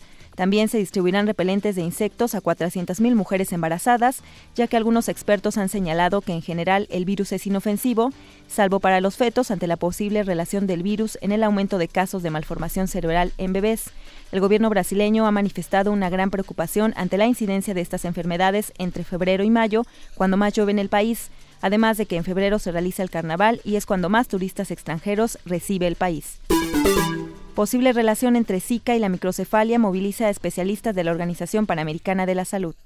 Dada la creciente evidencia de que el Zika podría estar relacionado con el nacimiento de niños con microcefalia, la Organización Panamericana de la Salud, la OPS, ha empezado a movilizar equipos de expertos internacionales para ayudar a los países a prepararse ante posibles brotes del virus. Actualmente el virus del Zika circula en 18 países de América Latina y el Caribe, pero el mosquito Aedes, el vector transmisor, está presente en todo el continente con excepción de Canadá y Chile.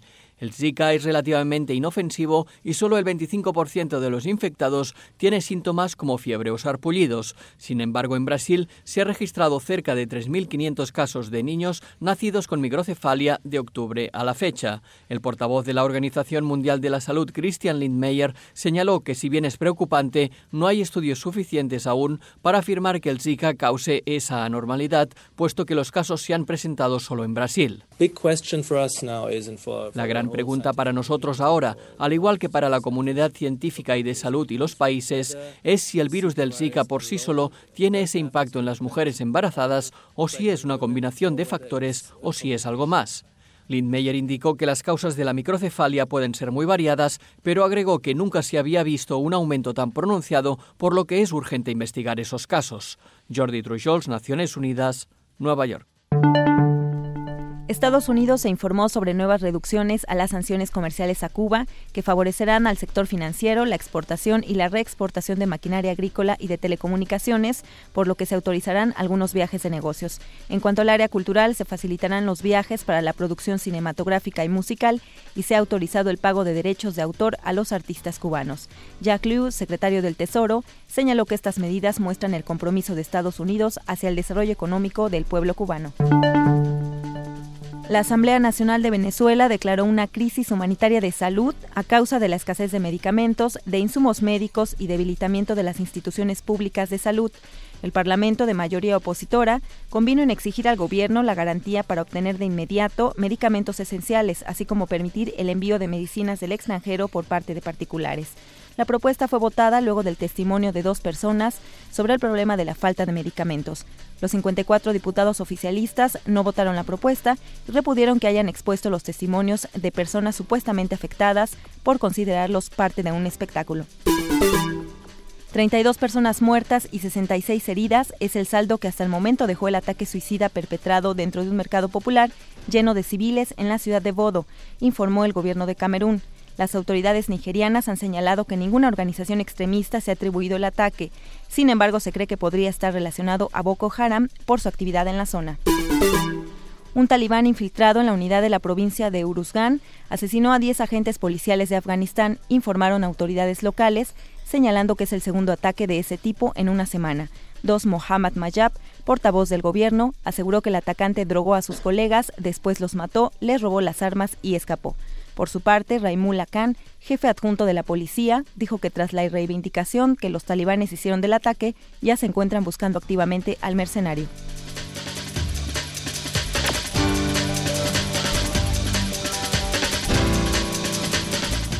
Muchísimas gracias a nuestra compañera y amiga Cindy Pérez Ramírez por este corte informativo de las 8 de la mañana.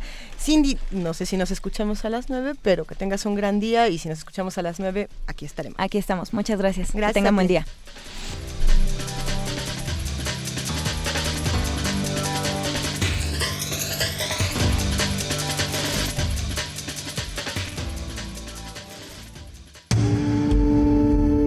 Primer movimiento donde todos rugen, el puma ronronea.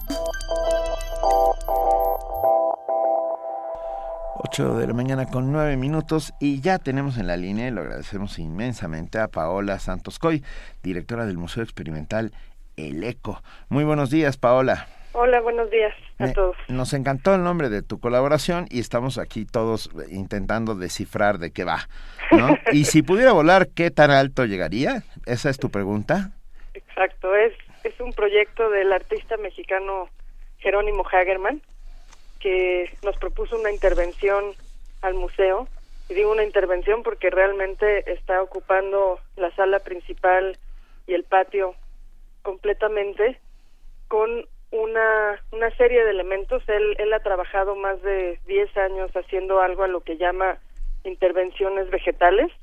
Entonces usa plantas la mayoría de las veces, es alguien que se preocupa mucho por la luz, por la fotosíntesis, por cuestiones que tienen que ver con nuestra relación con la naturaleza y más cómo somos parte de esa naturaleza. Pero en el eco integra una serie de elementos más, además de crear un círculo de bambúes que cambia completamente el recorrido de quien visita el eco. Eh, interviene, digamos, ese, ese recorrido para que sea distinto y tengamos que, que salir primero al patio en lugar de entrar al espacio. Eh, construye unos bebederos para pájaros a partir de antenas de televisión recicladas, de antenas de, de dish, de esas que tenemos todos de pronto en las azoteas ya, ya sin usar. Y estos son 10 bebederos amarillos de distintas alturas que se alcanzan a ver desde la calle y que pues son una invitación para el exterior, como él lo pone, para entrar al interior. Son una invitación para los pájaros del parque de Sullivan que está frente al museo, para venir a tomar agua y comer al piste dentro del museo. Y además de eso coloca una serie de espejos que crean reflejos en distintas horas del día adentro y afuera, junto con unos petates y unas plataformas para en realidad recostarnos ahí y contemplar el, el espacio, la arquitectura de Geritz, para quien la luz creo que también era un elemento muy importante. Claro. Y, y pues Jerónimo al lanzar esta pregunta de decir, y si pudiera volar, ¿qué tan alto llegaría? Creo que está hablando, por un lado, directamente de, de esa invitación a, a los pájaros que hace, y por otro, en realidad, al espectador a decir, bueno, contemplar es realmente echar a volar la imaginación, pensar en, en los límites, pensar hasta dónde llegaría uno, no solo en, en el volar, sino en, en muchas otras cuestiones eh, al pensar. Oye, Sí, no, no, perdón, Paula, es que de repente pensé que más que una intervención lo que hizo Jerónimo fue un ecosistema. Pues mira qué bonita manera de ponerlo. A él, a él le gustaría eso, le voy a, pero nos esté escuchando, porque otra manera de la que hablábamos de esto era un sensorium, ¿no? Decíamos, realmente convierte el museo más en un sensorium, que, que es algo que además de tener que ver con los sentidos, tiene que ver también con la interpretación de un entorno. Claro. Entonces, sí, sí creo que hay una transformación por ese lado. Él decía en un momento también que, que al principio le daba pudor eh, intervenir la arquitectura de Geritz. en realidad, pues sí, sí. Me, me, da, me da algo ponerle espejos aquí, cosas allá, pero en realidad creo que, que logra, logra una, una buena combinación, pero sí es algo muy, muy distinto a lo a lo de Geritz, cosa que también resulta interesante como, como visitante porque el espacio se, se transforma mucho. Ahora bien, que el trabajo de Jerónimo también se relaciona mucho con estas intervenciones arquitectónicas, ¿no? Él, él, él se caracteriza por este tipo de cosas. Sí, ha hecho cosas en el centro, por ejemplo, en, en la calle de Regina tuvo un momento, eh, un proyecto también con bambúes y, y otras plantas que después estuvo moviendo por distintos lugares en el centro otra fuera de las salas Siqueiros en Polanco. y, y lo que acaba pasando con muchos de sus proyectos es que en realidad tienen otra vida porque de donde empiezan se mueven a otro lugar, alguien los adopta. Aquí la idea con los bebederos, pues sin saber a dónde van después, es un poco la misma porque se desarman, van a poder existir, digamos, fácilmente en, en otro lugar o estar en una bodega y después volver a aparecer por ahí. Entonces sí, sí él creo que piensa sus proyectos de en, largo aliento, no, no algo que nada más dura un momentito. ¿Cuándo podemos verla? ¿Cómo llegamos? ¿Cuánto cuesta? Cuéntanoslo todo, Paola. está abierta ya hace un par de semanas. Desde el 16. El 17 de marzo, de martes a domingo, de 11 a 6 de la tarde. La entrada es libre. Hay un elemento también sorpresa para el público y para nosotros, que es que eh, invitamos a, la Escuela Nacional de Música y, y, a otros a ensayar en el espacio durante la semana. como un elemento también musical. Doble intervención. otra, exacto. Entonces, esto estará ocurriendo en distintos días, no hay no hay horarios fijos, pero bueno, es es también otra otra cuestión. Y junto con esta muestra abrimos otras dos que menciono solo rápidamente. Una de ellas eh, es, son dos esculturas de Matías Geritz, que es son parte de, de, la serie de constelaciones que hizo en el 68. Están en exhibición en la Sala son de una colección privada y creo que vale la pena verlas. Y la otra son las ediciones ECO 2, que es un proyecto alrededor de poesía concreta que tenemos y es una carpeta de ocho serigrafías que están por ahí también. Está padrísimo. Dinos, dinos por favor la calle exacta y la dirección de ah, dónde ah, esta me salté, perdón. Eh. Sullivan 43, en la colonia San Rafael, muy cerquita del Monumento a la Madre y del Metrobús Reforma, del cruce de Insurgentes y Reforma. Sí, uno de los más feos monumentos que hay en este país. Sí, caray. Pero, pero si uno se da la vuelta y se va al eco, bueno, a otra cosa. No, bueno, me, quedé pensando, Paola, brevemente, cuando mencionabas lo de Ediciones Eco 2, eh, la poesía concreta, ya para despedirnos, en que hace un par de años, me parece que Eugen Gomringer, el padre de la poesía concreta, estuvo aquí en México, junto con su hija, y vale muchísimo la pena darse una vuelta y siempre estar al tanto de lo que se está haciendo eh, en términos de poesía concreta. Y sabes que visitaron el eco. Eugen conoció a, Matías y, no conocía el espacio porque, bueno, está recién o recién restaurado hace 10 años, como saben, y para esta nueva edición, eh, para esta nueva carpeta, justo tiene una contribución a la que tituló como su última constelación que le dedica a Matías Geritz. Entonces hay, hay una contribución de Eugen Gombringer eh, bastante importante para nosotros. No nos lo perdemos. Paola Santoscoy, directora del Museo Experimental El Eco. Yo, nosotros también nos preguntamos si pudiéramos volar, qué, tal, qué tan alto llegaríamos y vamos a ir a visitar el Eco. Claro que sí. Te mandamos un gran abrazo, pero antes de irnos vamos, tenemos un regalo. Eh, del MOAC. Hay que decir, bueno, que para en el Museo Universitario de Arte Contemporáneo, ahí en Ciudad Universitaria, en, uh, del 9 de enero al 28 de febrero, si eres estudiante, entras gratis con un acompañante a la exposición de Rafael Lozano Gemer. Y eh, nos han mandado regalar seis, seis eh, catálogos de la exposición Pseudomatismos de Rafael. Son, son, además, la exposición es una joya, de verdad, no se la pierdan.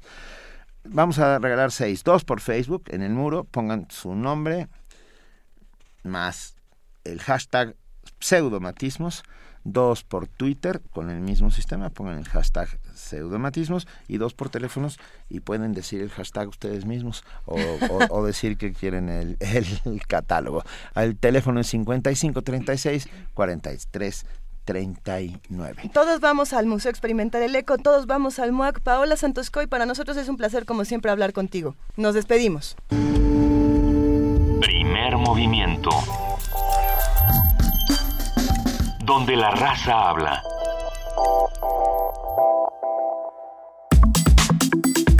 Nota del día.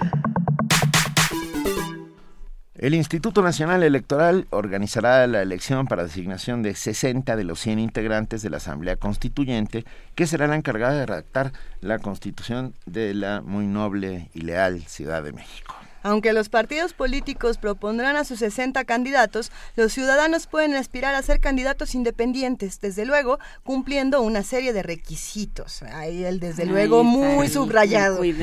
Cada candidato independiente tendrá que recopilar aproximadamente 73.800 firmas en toda la Ciudad de México, cosa que no se le pide a los demás, pero bueno, equivalente al 1% en el listado nominal vigente en la capital.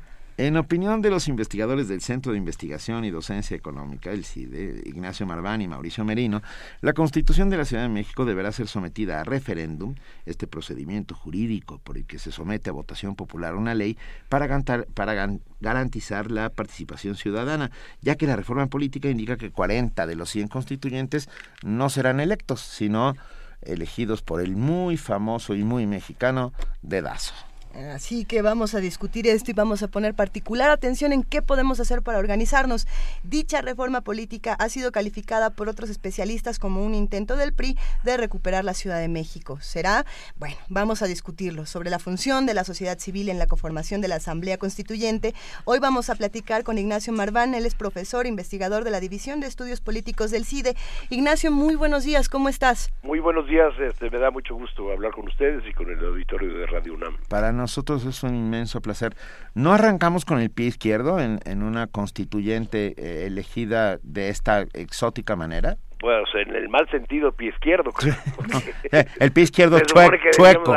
avanzar por la izquierda y nos tropezamos por, por la derecha. Exactamente. Miren, es una desgracia que algo que es tan positivo, digamos, como ya dar por terminado un ciclo muy largo de, muchos años de reforma política del Distrito Federal, que sería ya el último paso, este haya sido pues, torpedeado o pervertido de alguna manera con la fórmula de integración de la Asamblea Constituyente.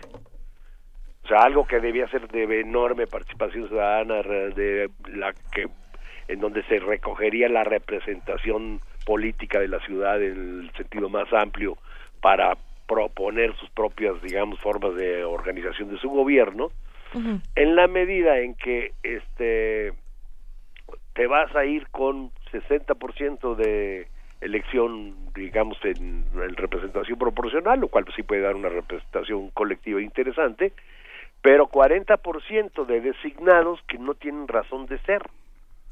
¿A quién representan? ¿Cuál va a ser la relación entre los designados y los representantes de la, de la, de la ciudad, de la ciudadanía? Y luego, si nos vamos, digamos, a la letra chica de la reforma, inclusive este 40%, si se coordina, puede tener posibilidad de veto en las decisiones, porque las decisiones en la constituyente se tendrán que tomar por dos terceras partes. Sí, pero 40% son electos, eh, designados y 60% son electos. Entonces, los designados o los del dedazo van a poder en un momento dado, con cierta coordinación, boicotear, este, eh, vetar las decisiones de, una mayoría este, del, del 60% que sí es representativo de la ciudad. Entonces, la, sinceramente yo no entiendo, este, no, no, no, no veo justificación alguna para haber encontrado esa fórmula de integración.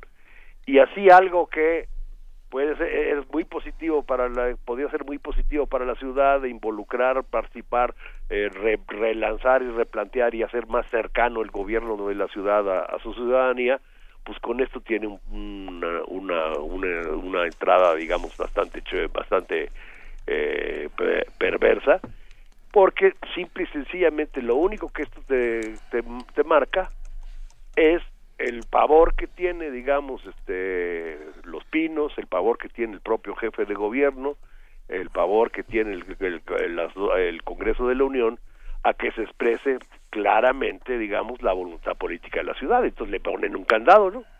Eh, has hablado varias veces, Ignacio Marván, de este pavor a una asamblea representativa que tienen los partidos, que tienen los el gobierno eh, Pinos, el gobierno eh, del Distrito Federal. Eh, ¿Por qué? qué? justificación tendría este pavor? Pues la, verdad, no, la verdad no lo entiendo, porque inclusive, este, seamos realistas y en las posibilidades, digamos, de de desarrollo amplio, etcétera, etcétera, de la Asamblea Constituyente son muy limitadas, simple y sencillamente no, no por otra razón, sino en primer lugar porque la Constitución no puede contravenir a la Constitución General del país. Y basta leer nuestra Constitución Política de los Estados Unidos Mexicanos y vemos cómo cada vez se le ha ido dejando menos espacio a las constituciones de los estados de la República y eh, lógicamente a la que tendrá el Distrito Federal tienes una serie de prescripciones que tienes que cumplir, ¿no? Entonces por ahí es algo, es un eh, margen de decisión bastante, bastante, bastante acotado. Y luego ya nos vamos a lo que se aprobó en la reforma en política para el Distrito Federal, el 122, y sobre todo en lo que es la parte orgánica de cómo elegir al jefe de gobierno, cómo elegir la asamblea, este, las relaciones entre jefe de gobierno y la asamblea, etcétera, etcétera, pues también están ya súper restringidas, digamos, de cómo deben de ser. Entonces ahí la capacidad de innovación en, en, esta parte orgánica, la capacidad de innovación de la Asamblea Constituyente es acotada, digamos, de acuerdo a como lo prescribe la Constitución Política de los Estados Unidos Mexicanos. Se puede desarrollar muchísimo, digamos, en términos sí de derechos este, individuales y sociales, porque incluso ahí sí la Constitución Política de los Estados Unidos Mexicanos, con el nuevo artículo primero del 2011 que abre, abre hacia los derechos humanos, digamos, y al reconocimiento de los tratados internacionales de derechos humanos, que no solo hay que reconocerlos, sino promoverlos, claro. ahí sí hay un enorme tramo, digamos, en donde una, una, una asamblea constituyente como de una ciudad como esta puede desarrollar en términos de derechos individuales y también de derechos sociales. Ignacio, hablabas de, que esta constitución de la Ciudad de México deberá ser sometida a un referéndum. ¿Cómo, se hace y cómo podemos nosotros impulsarlo? Bueno, yo creo que para, decir, en primer lugar, este, eh, las constituciones, digamos, que van a regir, en, que, que, rigen en el mundo, digamos, este, pues la organización del gobierno, los derechos, las obligaciones y las libertades de la ciudadanía, en los desarrollos digamos de los últimos de los últimos años eh, es, para tener digamos esa ratificación de la ciudadanía para que la adopte como suya han tenido este mecanismo de referéndum ninguna constitución mexicana los ha tenido ni ninguna de los estados de la república. Entonces, yo sí creo que dado el déficit de representatividad que tendrá esa asamblea constituyente en virtud del 40% designado Así es. una manera digamos de reencontrar lo que esta lo que esta lo que esta asamblea este produzca de reencontrarlo y ratificarlo por la ciudadanía sería precisamente el mecanismo de referéndum. Una me quedé pensando, Ignacio Marván, en los posibles candidatos ciudadanos, o en, en los candidatos independientes esos que tienen que recolectar 73.800 firmas en la ciudad para poder ser. No, da ni tiempo, ¿verdad? No, mire, es, es, es, es materialmente imposible. Eh. Es materialmente imposible, habrá alguna manera, digamos, este, se necesitarían muchísimos recursos, pero cualquiera que por X o Y ha recolectado, ahora que tuvimos la experiencia de la de la consulta, digamos, para la cuestión energética, no es cualquier cosa andar recopilando firmas en la calle. ¿eh? No, bueno, y además copias de credenciales de lector. Copias de credenciales de lector, obstáculo tras obstáculo, etcétera, etcétera. Entonces, este, ese mecanismo, digamos, en algunas, por ejemplo, el mecanismo para de recolectar firmas, este, es viable para candidatos independientes, por ejemplo, en algunos municipios chicos o en algunas delegaciones chicas. Ah porque el porcentaje es relativamente baja y el universo se hace un poquito más manejable.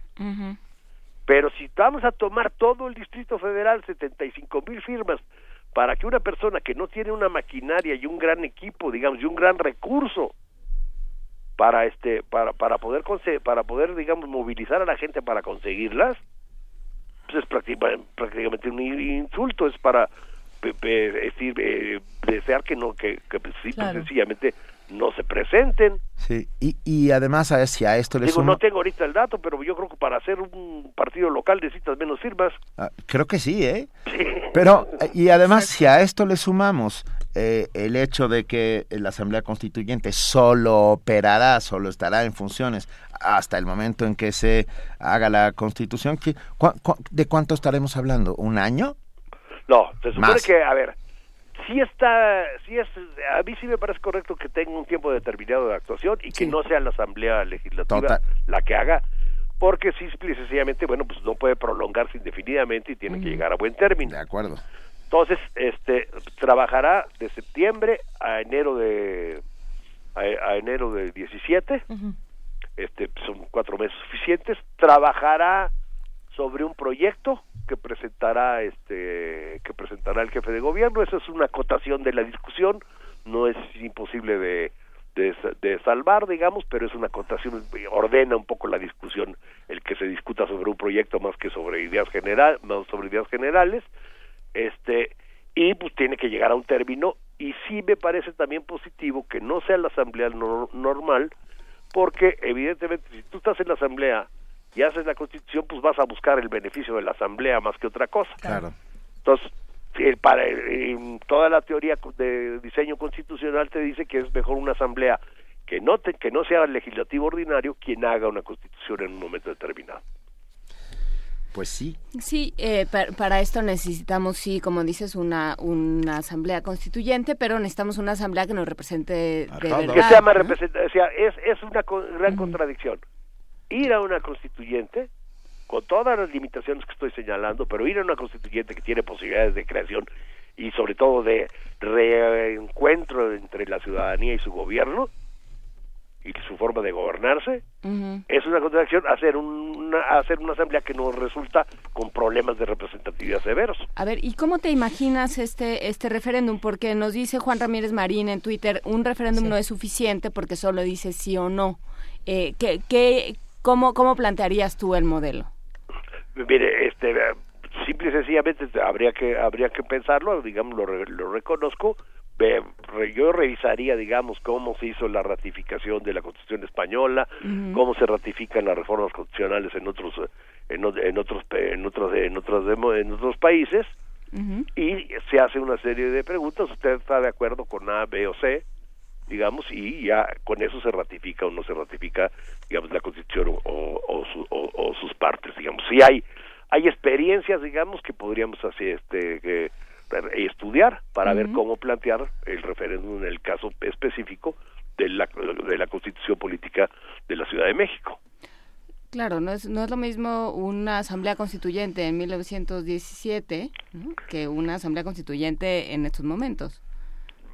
Digamos en términos de, participación pues, ciudadana. en términos de, en primer lugar, 17 es un constituyente que eh, va a dar por terminada una revolución. Claro, andaban todos empistolados. Ah, es, para, para, para, acabar con la lucha armada se hace la constitución y se, y se, y se incorporan las reformas.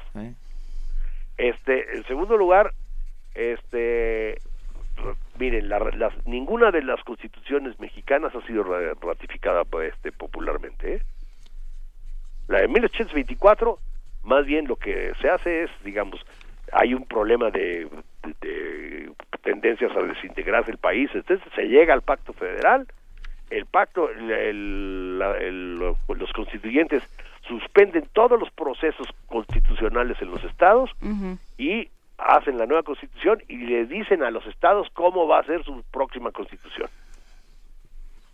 Entonces es el Congreso General el que determina cómo las líneas básicas, digamos, de las constituciones de los estados.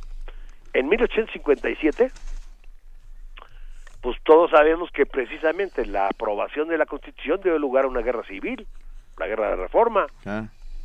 Entonces es una Constitución que se ratifica por, es decir, tiene todo el, conflicto entre que si la juraban o no la juraban y que la iglesia decía que excomulgaban a los que no la juraban, acabas en una guerra civil y esa es una constitución que gana por la vía de las armas.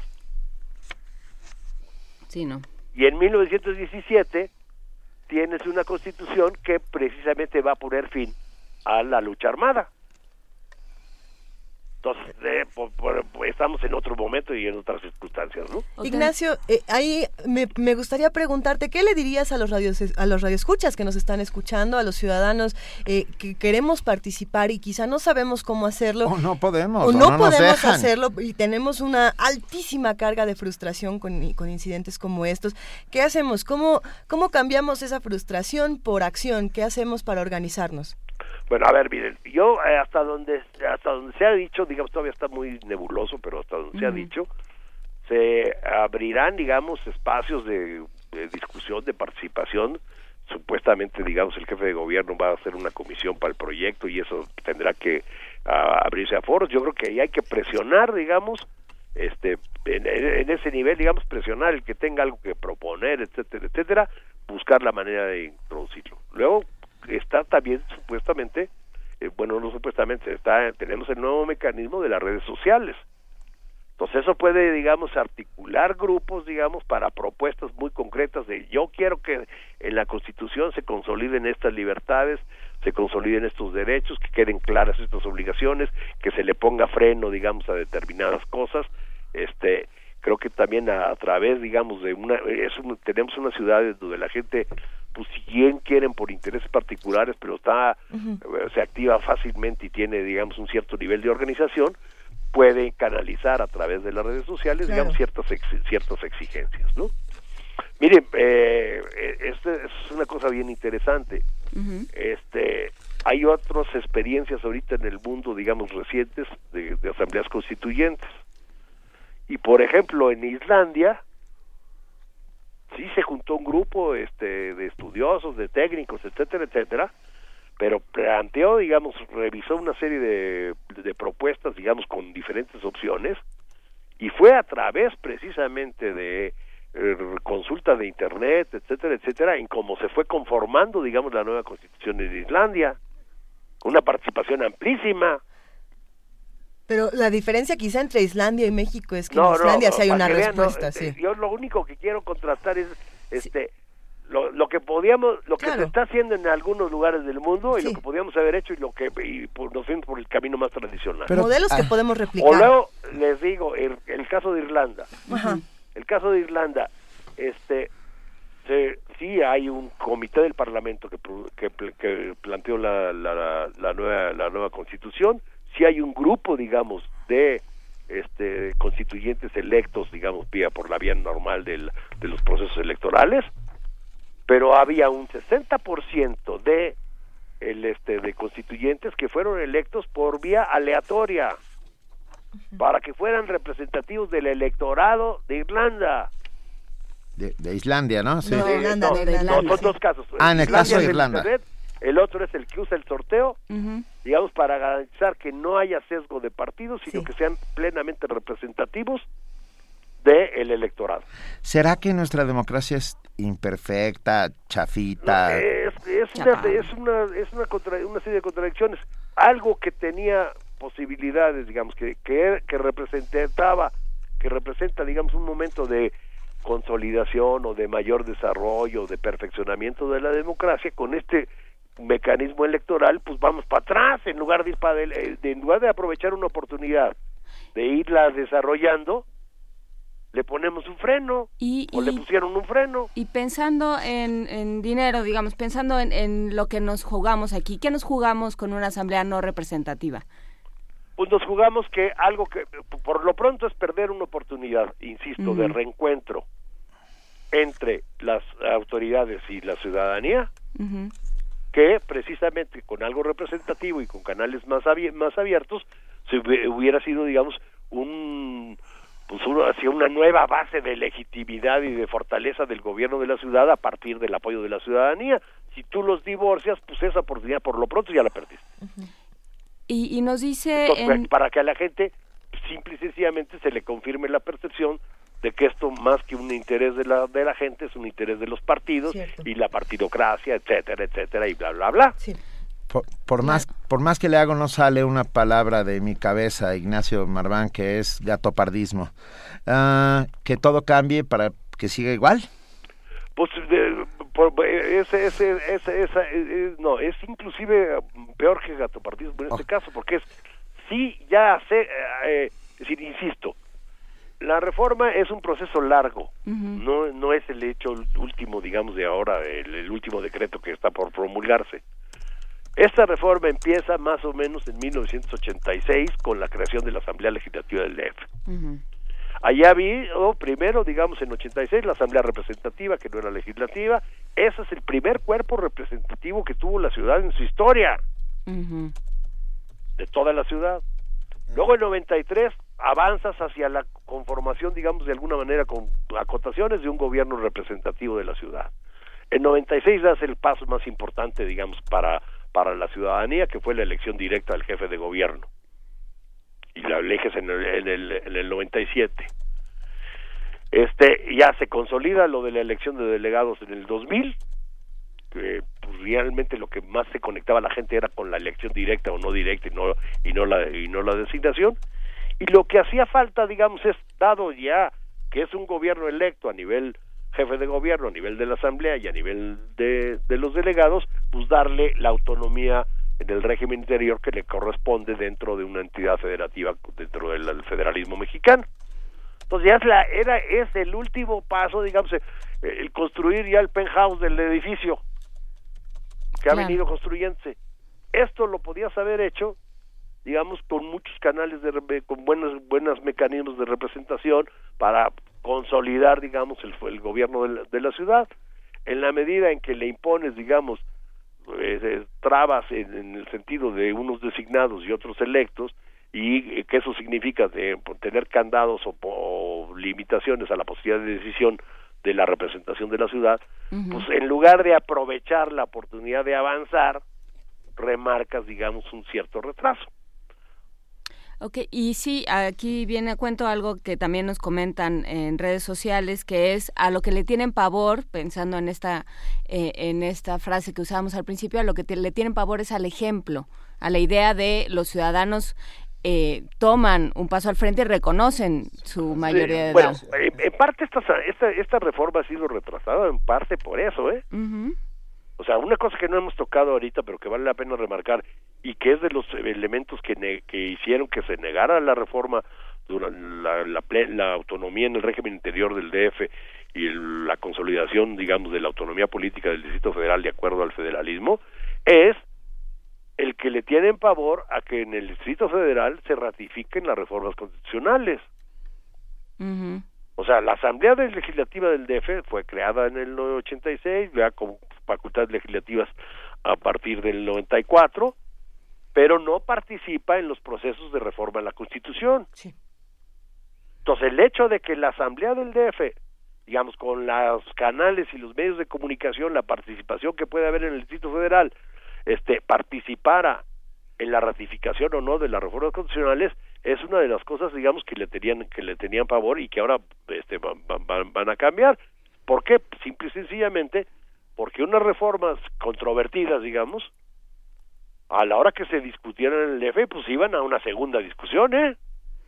Claro. Era, era digamos, todo un contraste con buena parte del resto del país.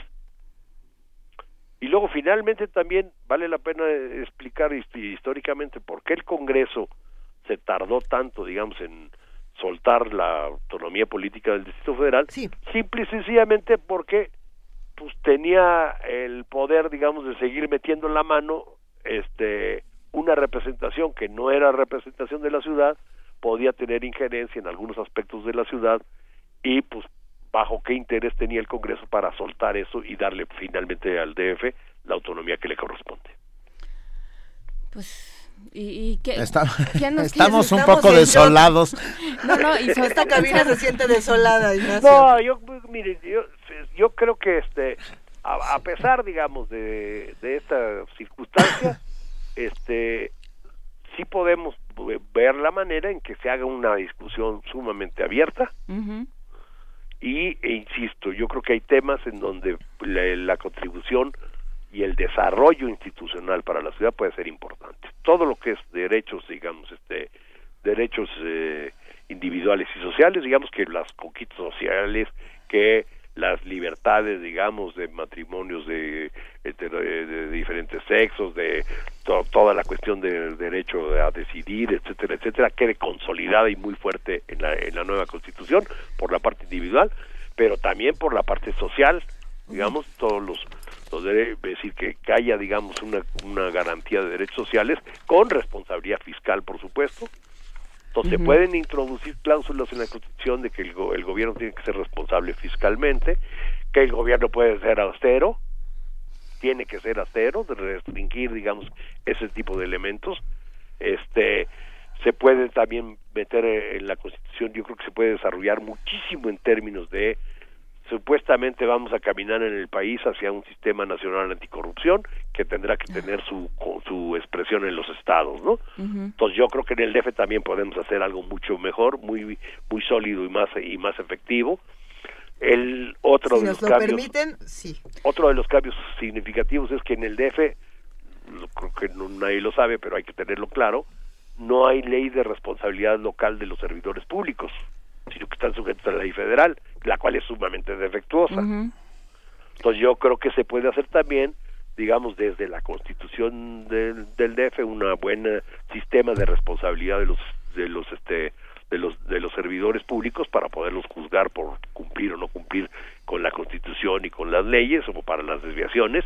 Entonces se puede hacer un sistema de responsabilidad mucho más efectivo que en el país es nulo verdad sí. Se puede hacer también este yo creo que otro campo que podría que debe desarrollarse muchísimo y en eso en la reforma deja las cosas más o menos abiertas es cómo desarrollar un mucho mejor sistema de impartición de justicia. O sea, todos sabemos que el Tribunal Superior de Justicia del DF es una catástrofe, con un pillo a la cabeza. Ratificado, sí. Ratificado y reelecto, etcétera, etcétera. Y creo que se puede desarrollar, eh, diseñar un Tribunal Superior de Justicia y un sistema de participación de, de impartición de justicia en donde las eh, oportunidades de mejoramiento son muy grandes.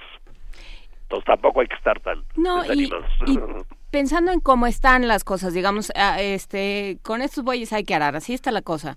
Eh, ¿Cómo hay alguna, ya se están pensando mecanismos para que estos candidatos independientes eh, puedan acceder eh, rápidamente a, sus simpatizantes y, conseguir estas firmas? Ahí se, estaría, habría manera de poner en, en marcha. Yo no, yo no he visto, digamos que haya ya cierta movilización. Seguramente ya hay, hay, alguna y yo creo que ahí sobre todo los, este, como como va a ser una como va a ser una elección nada más por representación proporcional en la parte partidaria, o sea, no por distritos y delegaciones, yo creo que ahí los partidos tienen que ir a buscar hacia la sociedad a ver a quién pueden incorporar. Vamos a ver si lo hacen. Pues sí, bueno, a ver. Vamos a ver. Tienen la oportunidad, digamos, dada el sistema de elección que se va a presentar. Pues vamos a estar sobre ellos, a ver. Vamos a estar sobre ellos. muchas gracias. Bueno, de verdad, muchas gracias. ¿eh? No, de verdad, muchas gracias, Ignacio Marván, profesor investigador de la División de Estudios Políticos del CIDE a ver si se nos quita lo desolados lentamente. pues. Un abrazo. Hasta luego. Hasta luego, gracias. Primer movimiento. Escucha la vida con otro sentido. Son las 8 de la mañana con 46 minutos. Nosotros seguimos hablando de la Asamblea Constituyente. Eh, nos ha dejado muy impresionados lo que platicábamos con Ignacio Marván, a quien le mandamos un gran abrazo. Y bueno, sin duda eh, hay, que, hay que poner atención y empecemos por informarnos y organizarnos. Y empecemos por, eh, por escuchar a los poetas. Escuchemos a los poetas, tienes toda la razón. ayer se cumplieron, es, un, es una efeméride como cualquier otra, ayer se cumplieron dos años de muerto de José Emilio Pacheco. ¡Ay! Qué o sea, es increíble. Tan, rápido se fue. Así. Pero inmortal. Pero se queda y se queda con el Aqueronte, que vamos a ver ahora. Vamos a escuchar a Aqueronte, José Emilio Pacheco. Son las cinco de la tarde. La lluvia ha cesado. Bajo la húmeda luz el domingo parece vacío. La muchacha entra en el café. La observan dos parejas de edad madura, un padre con cuatro niños pequeños. A una velocidad que demuestra su timidez, atraviesa el salón. Toma asiento a una mesa en el extremo izquierdo. Por un instante se aprecia nada más la silueta a contraluz del brillo solar en los ventanales. Cuando se acerca el mesero, la muchacha pide una limonada. Saca un cuaderno y se pone a escribir algo en sus páginas. No lo haría si esperara a alguien que en cualquier momento puede llegar a interrumpirla. La música de fondo está bajo volumen. De momento no hay conversaciones. El mesero sirve la limonada, ella da las gracias, echa azúcar en el vaso alargado y la disuelve con una cucharilla de peltre. Prueba el líquido agridulce, vuelve a concentrarse en lo que escribe con un bolígrafo de tinta roja. Un diario, una carta, una tarea escolar, un poema, un cuento, imposible saberlo. Imposible saber porque está sola en la capital y no tiene a dónde ir la tarde de un domingo en mayo de 1966. Es difícil calcular su edad, 14, 18, 20 años. La hacen muy atractiva la esbelta armonía de su cuerpo, el largo pelo castaño, los ojos un poco rasgados, un aire de inocencia y desamparo la de pesadumbre de quien tiene un secreto. Un joven de la misma edad, o acaso un poco mayor, se siente en el lugar de la terraza, aislada del salón por un ventanal. Llama al mesero y ordena un café. Observa el interior. Su mirada recorre lugares vacíos, grupos silenciosos, y se detiene un instante en la muchacha. Al sentirse observada alza la vista. Enseguida baja los ojos y se concentra en su escritura.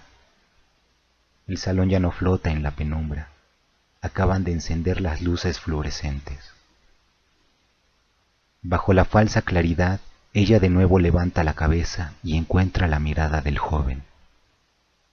Agita la cucharilla de peltre para disolver el azúcar sentada en el fondo. Él prueba su café y observa a la muchacha. Sonríe al ver que ella lo mira y luego se vuelve hacia la calle. Este mostrarse y ocultarse, este juego que parece divertirlos o exaltarlos se repite con leves variantes por espacio de un cuarto de hora o veinte minutos. Por fin él la mira de frente y sonríe una vez más. Ella aún trata de, de esconder el miedo o el misterio que impiden el natural acercamiento. El ventanal la refleja, copia sus actos, la duplica sin relieve ni hondura. Recomienza la lluvia, el aire arroja gotas de agua a la terraza. Cuando siente humedecerse su ropa, el joven da muestras de inquietud y ganas de marcharse. Entonces ella desprende una hoja del cuaderno, escribe unas líneas y da una mirada ansiosa al desconocido. Con la cuchara golpea el vaso alargado, se acerca el mesero, toma la hoja de papel, lee las primeras palabras, retrocede, gesticula, contesta indignado. Se retira como quien opone un gesto altivo a la ofensa que acaba de recibir. Los gritos del mesero llaman la atención de todos los presentes. La muchacha enrojece y no sabe en dónde ocultarse. El joven observa paralizado la escena inimaginable. El desenlace lógico era otro. Antes de que él pueda intervenir, vencer la timidez que lo agobia cuando se encuentra sin el apoyo, el estímulo, la mirada crítica de sus amigos, la muchacha se levanta, deja unos billetes sobre la mesa y sale del café. Él la ve pasar por la terraza sin mirarlo. Se queda inmóvil por un instante. Luego reacciona y toca en el ventanal para que le traigan la cuenta. El mesero toma el dinero que dejó la muchacha, va hacia la caja y habla mucho tiempo con la encargada. El joven recibe la nota, paga y sale al mundo que se oscurece la lluvia. En una esquina donde las calles se bifurcan, mira hacia todas partes. No la encuentra. El domingo termina. Cae la noche en la ciudad que para siempre ocultará a la muchacha. Primer movimiento. Escucha la vida con otro sentido.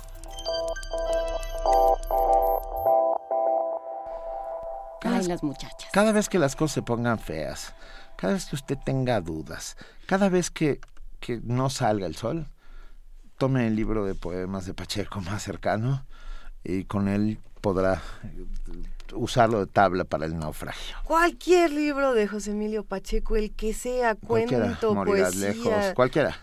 Eh, si pudiéramos elegir un... Bueno, es que... las batallas en el desierto, nos entró la nostalgia por nostalgia por Pacheco, debería, pero con toda razón. ¿Quién es su mejor amigo de José Emilio Pacheco? El mío es Tenga para que se entretenga, ese es mi mejor cuate, digamos, ese es que mi, mi, ah. cuento guerrero, a eso me refiero. Yo las, las batallas las he usado una y otra y otra vez para demostrar que eh, eh, el viaje al fin de la memoria, justamente de lo que hablábamos, ¿no? De cómo la memoria te sirve para...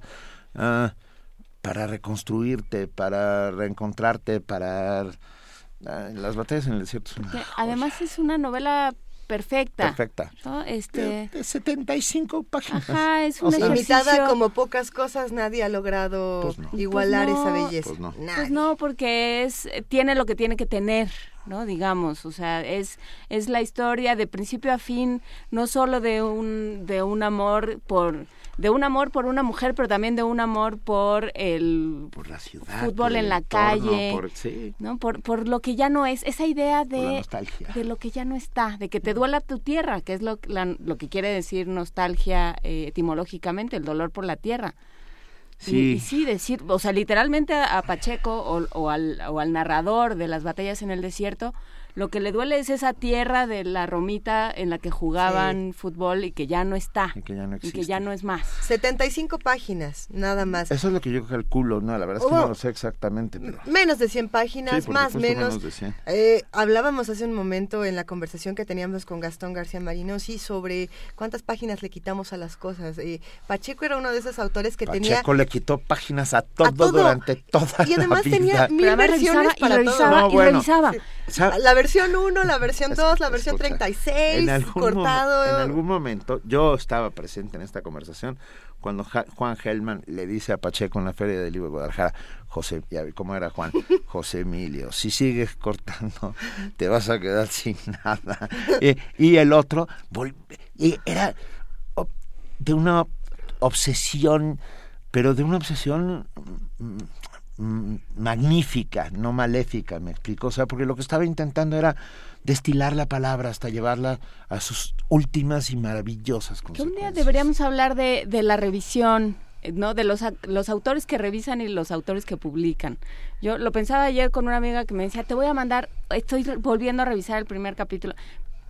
Te- te- síguete con el 2, ya no me vuelvas a mandar el primero con una re- con una palabra de más hay o hay autores que se tardan cinco años en escribir la novela porque van de una de un capítulo en un capítulo. Ah, claro. Y hay otros que lo escriben todo de porrazo y ya después se sientan y hacen una revisión igual de hasta 15 Y hay años. otros que ¿no? no la revisan. Que no revisan y así la publican. Bueno, Así de es todos Luis, así es Luis, por ejemplo, Tolkien le arrebató eh, Narnia, o al revés, alguno de los dos. Eh, Sí es Luis y Tolkien se juntaban todos los... Narnia era el que no semanas. tenía estas correcciones, ¿no? Alguno de los dos revisó hasta que el otro se lo arrebató. Le dijo, se va ahorita al- a, a la editorial. Ahorita se lo entregas a un editor y lo publicas y te olvidas. No, pero es que todavía yo creo que... No, yo podría- llevas 20 años con esto. Es que este- ese es... Una, una novela tiene la oportunidad de poder ser reconfigurada, de poder ser editada. La poesía es algo mucho más complejo porque tienes que elegir la palabra exacta y tienes muy pero pocas es palabras más para decir lo que quieres decir. revisarlo. En Pero- el caso de Pacheco, Pacheco hay versiones y versiones y versiones de sus poemas porque los, Ah, los revisitaba. Perdón, Francisco Rodríguez, 68 páginas en edición de 2011 de Las batallas en el desierto. Ya le cortó más. Gracias, Francisco. Seguro le cortó. Economista. Yo- Pancho el economista. Oye, a ver, tenemos un regalo, Juana Inés. Tenemos un regalo, Bueno, calendario tenemos 2016, un calendario bien bonito. que nos mandan el... Nos mandan del Los programa amigos de... La No, no, de la Feria del Libro de, de minería. Ya va a ser minería Ya, en ya me- febrero. Ay, qué alegría. Ahí fue donde... Ahí nos conocimos, Ahí nos... muchachos. Ti, ni, ni, ni, ni, ahí los tres Ahí empezó todo. Ahí empezó, Empezó todo. este bonito romance Eh, Fue el radiofónico. principio de una bella amistad. El principio de una de las mejores Tenemos Ingrid. Y va- hay un calendario de regalos. tenemos.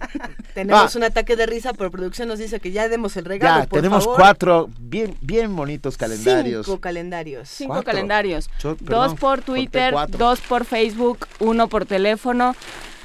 Y los estamos sacando de la bolsa. Con el hashtag quiero tiempo, cinco calendarios. Cinco calendarios de la Feria del Libro de Minería. Vale la pena porque tienen una... ah, Están bien padres. ay, los van a disfrutar. Vamos a subir una imagen a redes sociales para que vean lo ¿Por dónde? ¿Por dónde los vamos a dar? Dos por Facebook, dos por Twitter, uno por teléfono. 55 36 43 39. 39. Vamos a una pausa y regresamos. Primer movimiento. Donde la raza habla. Danzón dedicado a la música con sabor, bamboleo y público que la acompaña. Y es que la llegada de la población africana a México, su influencia costera y personalidad guapachosa seducirá las recónditas caderas auditivas de los defeños, Mediante guitarras, bongos, maracas, trompetas y sordinas. generándose complicados y seductivos pasos a través de un danzón, un cha-cha-cha, una rumba de embriagador aliento a mar. Todo junto a un lago en la Ciudad de México. Del 12 al 14 de febrero en la Casa del Lago habrá en diferentes foros música, películas, charlas y actividades académicas en torno a la influencia que tiene el Caribe y su legado en México. La UNAM, a través de su Coordinación de Difusión Cultural, Casa del Lago Juan José Arriola y Radio UNAM, invitan. Más información en www.casadelago.unam.mx. Habla Ricardo Anaya. Dicen que México está peor que nunca. Yo no creo. México es un gran país. Lo que está peor que nunca son los malos gobiernos. Caminando México reafirmo que vivimos en una tierra rica, de gente valiosa y llena de oportunidades. Soy parte de una nueva generación con enorme esperanza en un futuro mejor. Podemos cambiar las cosas y que nadie nos diga que no se puede. De que se puede, se puede. Ricardo Anaya, presidente nacional del PAN. Disfruta, en primera fila, los espectáculos que forman parte del Festival Internacional de Teatro Universitario, edición 23. Te invitamos a ver las obras finalistas de este certamen en su segunda etapa. Países invitados, Alemania, Estados Unidos, Francia, España, Polonia y Colombia. Del 6 al 14 de febrero en los diferentes recintos del Centro Cultural Universitario. Más información en www.teatro.unam.mx. Primer movimiento. Información azul y oro. Ya son las 9 de la mañana y nos vamos a nuestro siguiente corte informativo. Le damos la bienvenida a Elizabeth Rojas. Muy buenos días, querida Elizabeth, bienvenida. Hola Luisa, Juana Inés, buenos días, buenos días a todos. Muy buen día.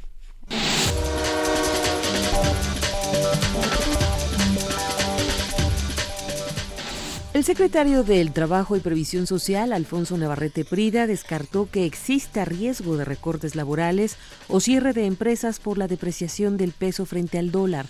En entrevista, al concluir su participación en el encuentro Mujeres en la Economía del Conocimiento y la Innovación, el funcionario dijo que pese a llevar varios meses con una depreciación de la moneda nacional, tenemos un récord en las alzas al seguro social.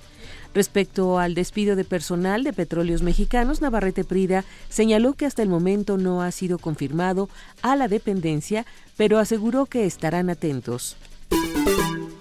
La Secretaría de Educación de Coahuila emitió una serie de criterios para justificar las faltas o retardos de los estudiantes debido a las condiciones climatológicas que provocarán heladas y nevadas en algunos lugares de la entidad. Estos son en secundarias y a las 6.30 horas la temperatura se encuentra a menos de 2 grados centígrados. En los niveles de primaria y educación especial, los alumnos podrán ausentarse si la temperatura marca menos de un grado centígrado a las 7.30 horas. En los niveles de inicial y preescolar se deberá justificar si el termómetro marca 0 grados a las 8.30 horas. Sin embargo, el secretario de Educación Estatal, Jesús Ochoa, recalcó que el sistema educativo no suspenderá las clases y que la decisión de enviar o no a sus hijos es de los padres de familia. Diputados del Partido de Movimiento de Regeneración Nacional, Morena, dieron a conocer que interpondrán un amparo colectivo en contra del nuevo reglamento de tránsito. Esto luego de haber recaudado más de 22 mil firmas ciudadanas. Los legisladores señalaron que se tramitará el amparo a los capitalinos que no estén de acuerdo con la nueva reglamentación, así como al incremento excesivo y el contrato ilegal con las empresas Autotraffic e Intertraffic. En información internacional se prohibirá el uso de confinamiento solitario para jóvenes delincuentes de bajo nivel en las prisiones federales de Estados Unidos.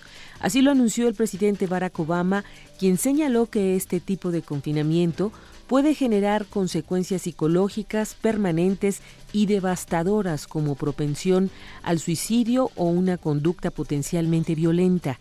Aseveró que estas reformas en el sistema penitenciario impactarán a alrededor de 10.000 prisioneros en el sistema federal, donde más de 100.000 personas se encuentran en régimen de aislamiento, por lo que dijo esperar estos cambios sirvan de modelos para hacer reformas estatales. Organismos de la ONU solicitan 550 millones de dólares para asistencia a los refugiados que llegan a Europa. La Organización Internacional para las Migraciones, la OIM, en conjunto con la Agencia de la ONU para los Refugiados, ACNUR, y otras 65 organizaciones, solicitaron a los donantes internacionales 550 millones de dólares para financiar la respuesta humanitaria a los migrantes y refugiados que llegan a Europa. Con un desplazamiento forzado que alcanzó a los 60 millones de personas a nivel mundial, el año 2015 fue testigo del arribo a Europa de más de un millón de refugiados por vía marítima. Aproximadamente 850 50.000 de ellos hicieron la travesía de Turquía a Grecia para proseguir su camino hacia los Balcanes, con Austria, Alemania, Suecia y otros países de Europa Occidental como destino final. Los recursos servirán para cubrir las operaciones humanitarias de 2016 en los países afectados, especialmente en Grecia, a donde se destinará aproximadamente la mitad de la ayuda solicitada. Entre las operaciones que se efectuarán se encuentran actividades de ayuda y protección a los recién llegados, registro, alojamiento y agua y saneamiento para reforzar la capacidad de la primera línea de respuesta que incluye a guardacostas, guardias fronterizos, policía y apoyo a las comunidades afectadas. Jordi Trujols, Naciones Unidas, Nueva York. Durante una operación apoyada por la aviación rusa, el ejército sirio logró recuperar este martes la estratégica localidad de Sheikh Misken, al sur del país y cercana a la frontera con Jordania. De esta manera se recortaron las rutas de abastecimiento de los rebeldes y se reforzó el corredor que une con Damasco. El Observatorio Sirio para los Derechos Humanos, con sede en Londres, señaló que en la operación también participaron efectivos de la milicia libanesa Hezbollah y oficiales iraníes. Ban Ki-moon pide a Israel detener los asentamientos en territorios ocupados. El secretario general de la ONU aseveró este martes que para avanzar hacia la paz entre palestinos e israelíes es necesario que Israel deje de construir asentamientos en los territorios ocupados. Ban Ki-moon participó en una sesión del Consejo de Seguridad sobre Medio Oriente en la que se refirió a la continua construcción de asentamientos israelíes como una afrenta para el pueblo palestino y para la comunidad internacional que cuestiona el compromiso de Israel con la solución de dos estados. Además de los asentamientos, Ban mencionó la aprobación de hoy para la construcción de 150 nuevas viviendas para colonos israelíes en Cisjordania y a la reciente declaración que adjudica 150 hectáreas del sur de Jericó a Israel. Estas acciones provocadoras tienen la intención de aumentar la población de colonos, lo que escalará aún más las tensiones y socavará cualquier perspectiva de hallar una vía política. Urjo al gobierno de Israel a no implementar la decisión de la Corte Suprema de declarar una zona del sur de Belén como tierra del Estado y hacer más asentamientos. Asimismo, el titular de la ONU señaló que este año empezó con niveles de violencia inaceptables y con un discurso polarizado por ambas partes. Condenó los ataques con vehículos y armas blancas y de fuego de palestinos a civiles israelíes, pero afirmó que las medidas de seguridad no detendrán la violencia porque no dan respuesta a la desesperación de los palestinos. Jordi Trujols, Naciones Unidas, Nueva York.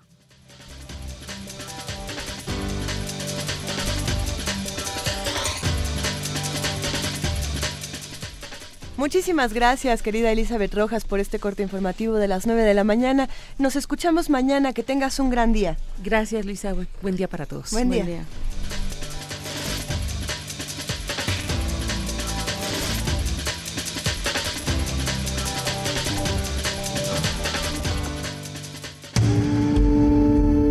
Primer movimiento. Donde todos rugen el puma ronronea.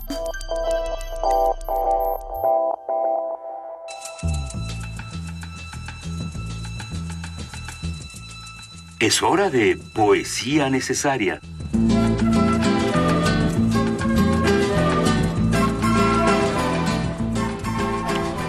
Ya llegó el momento de poesía necesaria y esta mañana el turno es de Benito Taibo.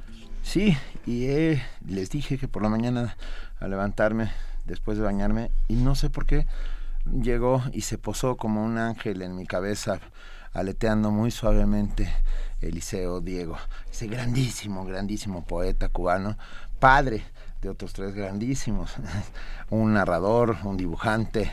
el dibujante es tan bueno. Eliseo Diego era, era poeta y también era cuentista y fue muy reconocido por las dos cosas. Sí, y, además pertenece a, una generación, a la generación del 50 eh, cubano, que, que fue esplendorosa de muchas maneras.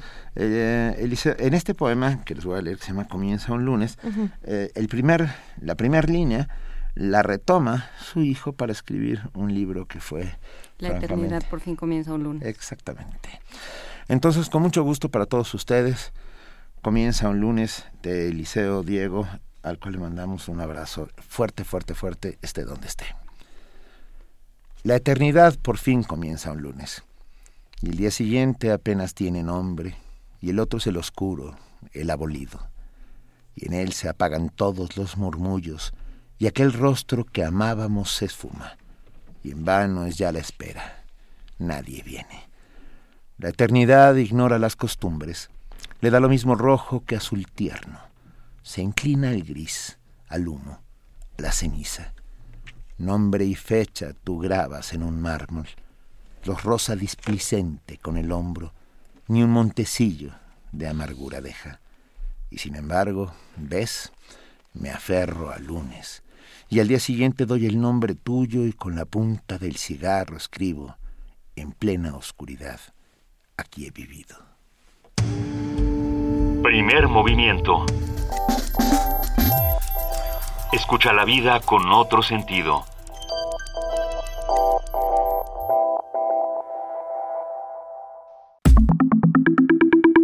La mesa del día. Según la teoría de la normalización, vivir en un entorno agresivo nos hace pensar que la violencia es una herramienta válida para resolver problemas. Lo común se vuelve correcto. Coexistir con amenazas, atentados terroristas y masacres eleva nuestros niveles de estrés y este aumenta la probabilidad de reproducir la violencia. La sensación de alerta que se instaló en Europa a raíz de los atentados de París no ha disminuido. La organización terrorista Estado Islámico prepara nuevos ataques, según advierte un informe presentado esta semana por la Oficina Europea de Policía Europol. Antes, el grupo yihadista Estado Islámico subió a la red un video con imágenes de terroristas implicados en los hechos del pasado 13 de noviembre en París, donde murieron 130 personas, y amenazó con más atentados en países occidentales. La agencia europea evaluó los cambios en el modus operandi del Estado Islámico y otros grupos terroristas inspirados por motivaciones religiosas. Sin embargo, en sociedades como la nuestra, que conviven diariamente con el horror y la violencia, el terrorismo parece adquirir otro cariz y una dimensión menos urgente. Los muertos se vuelven estadísticas. Las explosiones y los atentados suceden en otro sitio. ¿Qué dice esto de nuestra sensibilidad y de nuestro futuro como especie?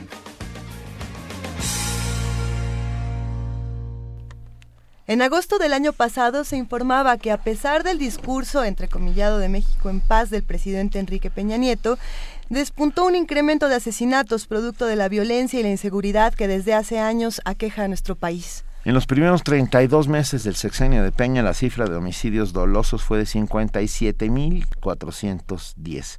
Nos estamos acostumbrando a contar cadáveres, hemos dejado de verles el rostro, hemos dejado de saber sus nombres, sus edades, lo que soñaban y lo que sentían. ¿Qué es lo que estamos normalizando? Para conversar hoy sobre esta normalización de la violencia y sobre cómo esto incide en nuestra sensibilidad, esta mañana nos acompaña aquí en la cabina de Radio UNAM el doctor Oscar Galicia. Él es académico del, del Departamento de Psicología de la Universidad Iberoamericana. Muy buenos días, Oscar. Gracias por acompañarnos aquí en Primer Movimiento.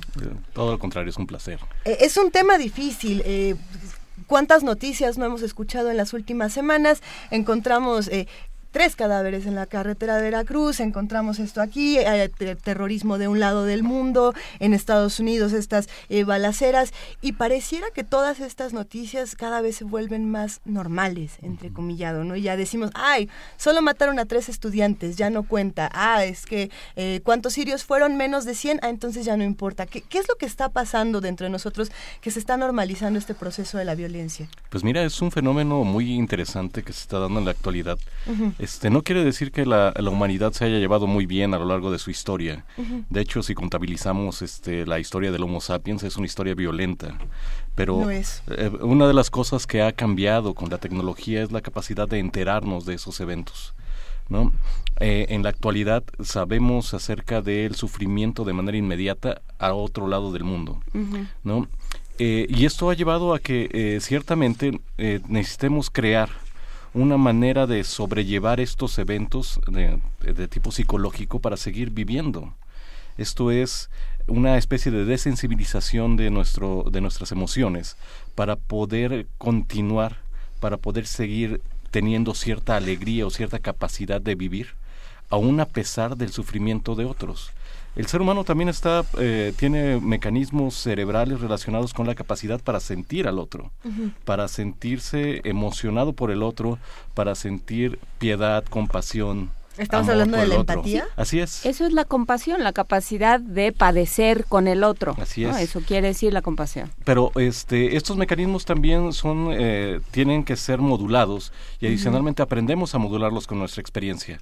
Por ejemplo, en la psicología, este, cuando llega una persona en un estado de, de dolor emocional, nosotros no podemos ponernos a llorar con ella, porque no la ayudamos ¿no? O un médico que trae, que ve a un paciente que trae una fractura expuesta, no puede decir, ay, no lo toque, no, por, pobrecito, está sintiendo dolor, no, lo jala, lo endereza, etcétera. Y eso es algo que aprendemos, de sensibilización del dolor del otro. Y esto es lo que nos está pasando actualmente con la experiencia que estamos eh, sufriendo a nivel nacional e internacional, en el sentido de que cada vez necesitamos acostumbrarnos al dolor de otros sin perder nuestra capacidad para seguir viviendo. ¿no? Entonces eh, eh, es casi adaptativo en el sentido de, la, de tratar de mantenernos operativos a pesar de tanto sufrimiento, ¿no? Y, y cómo cómo nos mantenemos humanos, o sea, sí nos mantenemos operativos, pero la pregunta también es operativas, operativas las máquinas también. Claro, claro, por supuesto. Por supuesto, este, ciertamente eh, esto, esto, nos lleva, a, esta desensibilización nos lleva justamente a que dejemos de, de ser eh, sensibles a lo que normalmente nos alteraría, a lo que, eh, lo que en la vida cotidiana tendría que crear un efecto sobre nosotros. De tal manera que ustedes lo, lo, lo, lo decían muy bien en la introducción, parecería que ya no importa si son tres personas, si no son más de 50, no cuenta, ¿no? O sea, claramente en el principio, de, me acuerdo que en el principio cuando se hacían reportes sobre la violencia en el país, eh, claramente los reportes venían en, números pequeños, ¿no? Y nos escandalizaba, nos asustaba, nos, nos eh, creaba una sensación de desasosiego importante y actualmente es como lo cotidiano, ¿no? O sea, tres, cuatro, ah, todos los días pasa, ¿no? Este, y eso, y eso eh, eh, claramente nos está marcando como sociedad, ¿no? Y creo que es algo que nos está haciendo daño en términos de eh, en, el término de ser una sociedad solidaria, en términos de ser una sociedad que busca justicia, de ser una sociedad que busca preocuparse por el bienestar de los demás. Pero en términos, en, términos de empatía y tecnología, en este proceso adaptativo que tiene que surgir de la relación de estas dos cosas, ¿quién decide qué es noticia y qué no? Porque lo que nosotros ya estamos viendo también en estas redes sociales, en las noticias, en los medios de comunicación, eh, está filtrado y, también nuestra empatía eh, se determina a través de eso. ¿Quién, quién está decidiendo eh, hasta dónde la violencia es noticia y no lo es? Pues mira, una de las cosas que, que, que saben perfectamente los comunicólogos es que la nota roja vende. ¿no? O sea, tal cual, eh, a lo largo de la historia, los reportes sobre la nota roja llaman siempre poderosamente la atención. De hecho, eso es una de las cosas que siempre nos preguntamos. ¿Por qué cuando hay un accidente, por qué cuando hay algo que está pasando, toda la gente se ve forzada a voltear, a quedarse, a pararse para ver? ¿no? Es una curiosidad innata en los seres humanos, quizá una búsqueda de alguien que conoces, de una experiencia que quisieras recordar para no repetirla, etcétera. Pero la nota roja la busca, eh, la buscamos con singular alegría y eso también ha llevado a una expansión importante de este tipo de noticias y de este tipo de programas, ¿no? Eh, telenovelas sobre violencia, libros sobre violencia, revistas sobre violencia que están de alguna manera perpetuando cierto tipo de pensamiento y cierto tipo, digamos, de actividad lúdica casi en los lectores o los consumidores, ¿no? Oscar Galicia, académico de psicología, me quedé pensando en nuestra capacidad de asombro. Hemos perdido la capacidad de asombro para bien y para mal. Quiero decir, eh, no, ya no nos asombra eh, la fotografía dramática, terrible de tres cuerpos tirados en la carretera de Veracruz, pero ya tampoco nos asombra el amanecer. Ah, quiero decir que estamos anestesiados. Ah, de hecho, estamos, eh, estamos buscando una nueva identidad como seres humanos en el sentido de las nuevas tecnologías nos han llevado un acercamiento y una gran cantidad de experiencias que en, anteriormente era imposible, ¿no? O sea, hay gente que conoce otros países nada más por ver las fotos en Google, ¿no? O sea, y eso Y eso era algo que prácticamente no estaba al alcance de nadie hace 20 años, 30 años. Claro. Sí, este, no sabemos porque es una nueva experiencia. O sea, yo guardo esperanza con respecto a la humanidad en términos de que los seres humanos siempre vamos a encontrar el camino hacia lo mejor, ¿no? Este, siempre luchamos por encontrar esa esperanza, esa forma de seguir siendo humanos a pesar de todo el entorno que tenemos, ¿no? Es, eh, ahí encontramos ejemplos impresionantes en, en conflagraciones mundiales, en revoluciones, etcétera, en donde el lado humano, a pesar del terror, siempre sobrevive, ¿no? me, me, quedé pensando en que ahora, por ejemplo, estamos hablando de los que vivimos la violencia como espectadores o como víctimas, pero ¿qué pasa con los que ejercen la violencia? Eh, hablábamos fuera del aire del caso de Daesh, del caso de, de, ISIS, ¿no? Y lo que decíamos, bueno, es que ellos tienen ciertas estrategias terroristas de ultraviolencia para, para demandar cosas. Y del caso de los cárteles del narco, que son igualitos. Presionan para, para ganar algo, ¿no? Para obtener algo a cambio. Y estas estrategias de violencia y de horror cada vez eh, pierden el efecto en los espectadores. De pronto, en las notas de Daesh decimos, bueno, ok, otro atentado en dónde, en, qué, en Turquía, en, en Irak, ¿En, dónde fue, ya no, ya estamos perdiendo la sensibilidad con eso. ¿Cuáles son entonces las nuevas estrategias de los que ejercen la violencia para hacerse notar? ¿Van a hacerse todavía más violentos? ¿Van a tener que cambiar los discursos? ¿Qué, qué pasa ahí? De hecho, este es una historia que pasó aquí en México, ¿no? O sea, de los asesinatos, del simple asesinato, pasaron a los mensajes. Esto es en donde cada vez el mensaje era más sangriento, más brutal, más masivo, ¿no? Este, eh, cuando hablamos, digamos, de cercenados, decapitados, colgados, etcétera, el mensaje se hacía cada vez más brutal. ¿no? Y eso es, eso es quizá uno de los peligros más importantes. Cuando el mensaje pierde el efecto, hay que mandar un nuevo mensaje con un poder más devastador con algo que, que llame la atención. Esa es la intención de, de, muchos grupos cuya intención en la violencia es justamente eso, ¿no? No solo castigar, no solo lastimar, sino también este, tener una, una declaración, digamos, de principios o de poder. Y en ese sentido, este, van a buscar que el mensaje tenga el efecto sin, sin, plantear ninguna justificación a la violencia, porque no existe, ninguna violencia tiene justificación, eh, estamos partiendo también de que no son escuchados, y al no ser escuchado recurres a la brutalidad. Si, no, si, si nadie está escuchando tu mensaje, eh, ¿estás que condicionado a volverte violento? ¿Es parte de la humanidad? Eh, de hecho, nosotros estudiamos a prisioneros violentos en la cárcel, en Atlachulaya, en Morelos. Y alguna vez algún académico este, de la Universidad de Minnesota me hizo la pregunta de si estos eh, estas eh, personas que yo estaba estudiando en la cárcel eh, hubieran estado encarcelados hace 150 mil años. Me dice, ¿qué estarían haciendo estos personajes que actualmente tenemos en la cárcel? Las normas sociales han cambiado de tal manera que esta forma de ser agresivo, que no violento, es una forma natural en el ser humano. Todos los seres humanos somos agresivos, todos los organismos somos agresivos, que no quiere decir que seamos violentos. Es diferente la agresión a la violencia. Sí. Conrad, Lorenz lo explica perfectamente bien. Pero ¿cuál sería la diferencia eh, entre la agresión y la violencia? La, agresión tiene otros fines adicionalmente a, la destrucción del otro. La agresión puede ser una forma de organización social, biológica, defensiva, defensiva, de territorio, de obtención de pareja, etcétera, como lo era el primate humano hace 150 mil años. Uno es natural y otro es aprendido. Eh, eh, y la violencia es una, eh, lo único que busca es la destrucción del otro.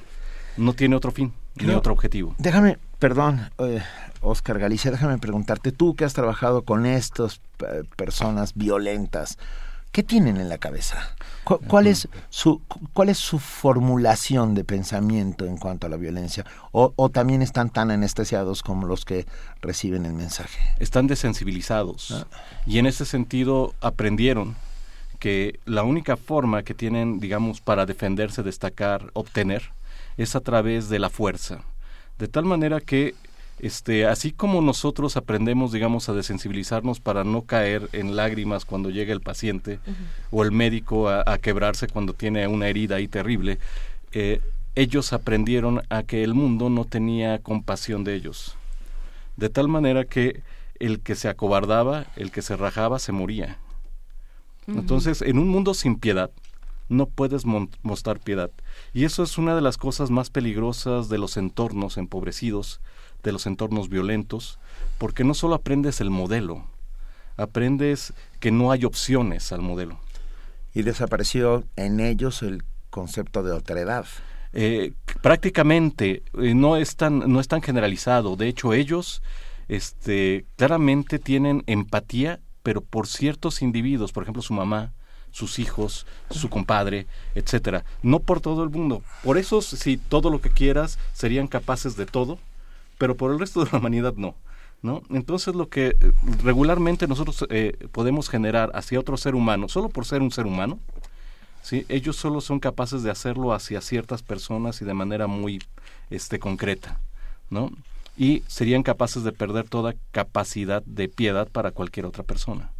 Pero entonces lo que estamos diciendo aquí es que el mismo entorno los condiciona. Esta marginación hace que la empatía sea a las personas inmediatas que tienes porque no tienes ningún vínculo con los demás. Tampoco es. que eh, crezcas en el mejor entorno y entonces... Eh, Así es. Bueno, que también pasa. Así que es. también pasa. Claro. Pero estamos hablando de una sociopatía. Ah, sí, qué bien que lo dijiste. Es una sociopatía.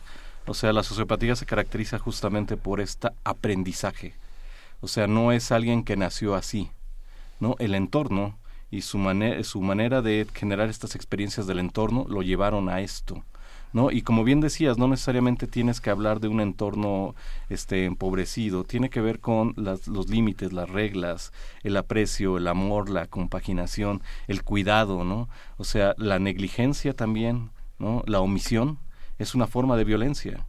De tal manera que si mis papás me dejan hacer lo que yo quiera, eso es un acto de omisión no de educación. Y la pobreza y la brecha económica son una forma de violencia. Por supuesto. Violencia social. Así es.